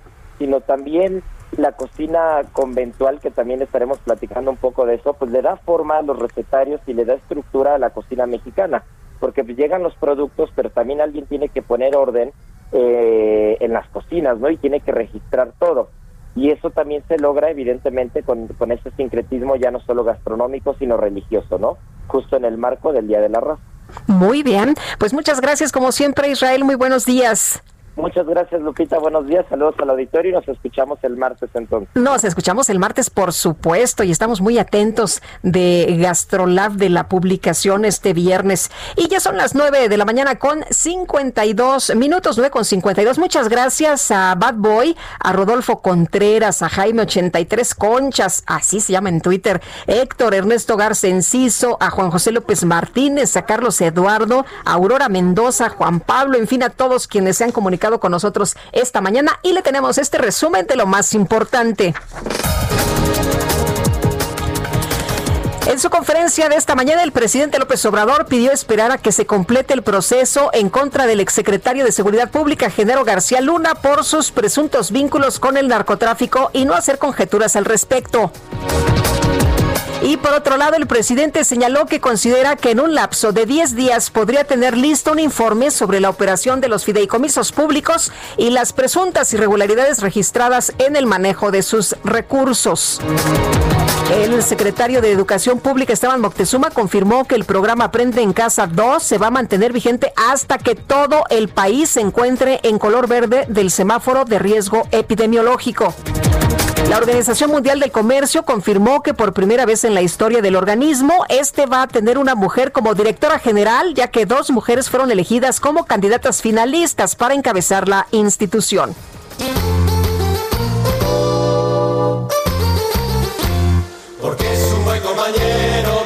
Le cuento que a través de redes sociales el activista turco Bilal Erkus compartió un video que enterneció a internautas de todo el mundo, ya que durante su trabajo para ayudar a la infancia en África se grabó junto a la pequeña Semil, una niña huérfana de Nigeria, a quien le pidió cerrar los ojos para darle una sorpresa. Cuando los abrió tenía frente a ella un gran regalo. ¿Qué fue el regalo? Pues la primera muñeca de su vida, lo que provocó que tuviera una reacción muy emotiva y que abrazara al activista. Şimdi Cemile'ye sürpriz yapacağız. Cemile. Çok sevindin mi? Çok? Pues ahí la alegría, la alegría de esta pequeña. Y nosotros ya nos vamos en nombre de todo el equipo. Agradezco el favor de su atención. Les deseo que tenga un excelente día y nos escuchamos mañana a las 7 en punto. Sergio Sarmiento, Guadalupe Juárez y todo el equipo. Que la pase usted muy bien. I. I stay fresh as hell. Take a pic, I might as well. Hell, drop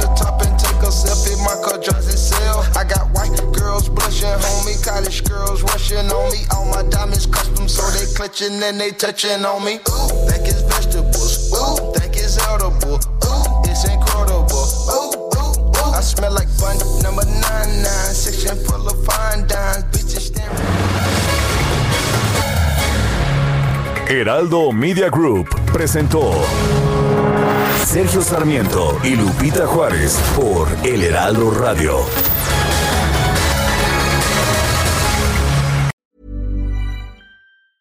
Ever catch yourself eating the same flavorless dinner three days in a row?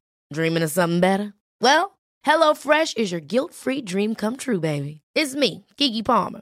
Let's wake up those taste buds with hot, juicy pecan-crusted chicken or garlic butter shrimp scampi. Mm. Hello Fresh. Stop dreaming of all the delicious possibilities and dig in at HelloFresh.com.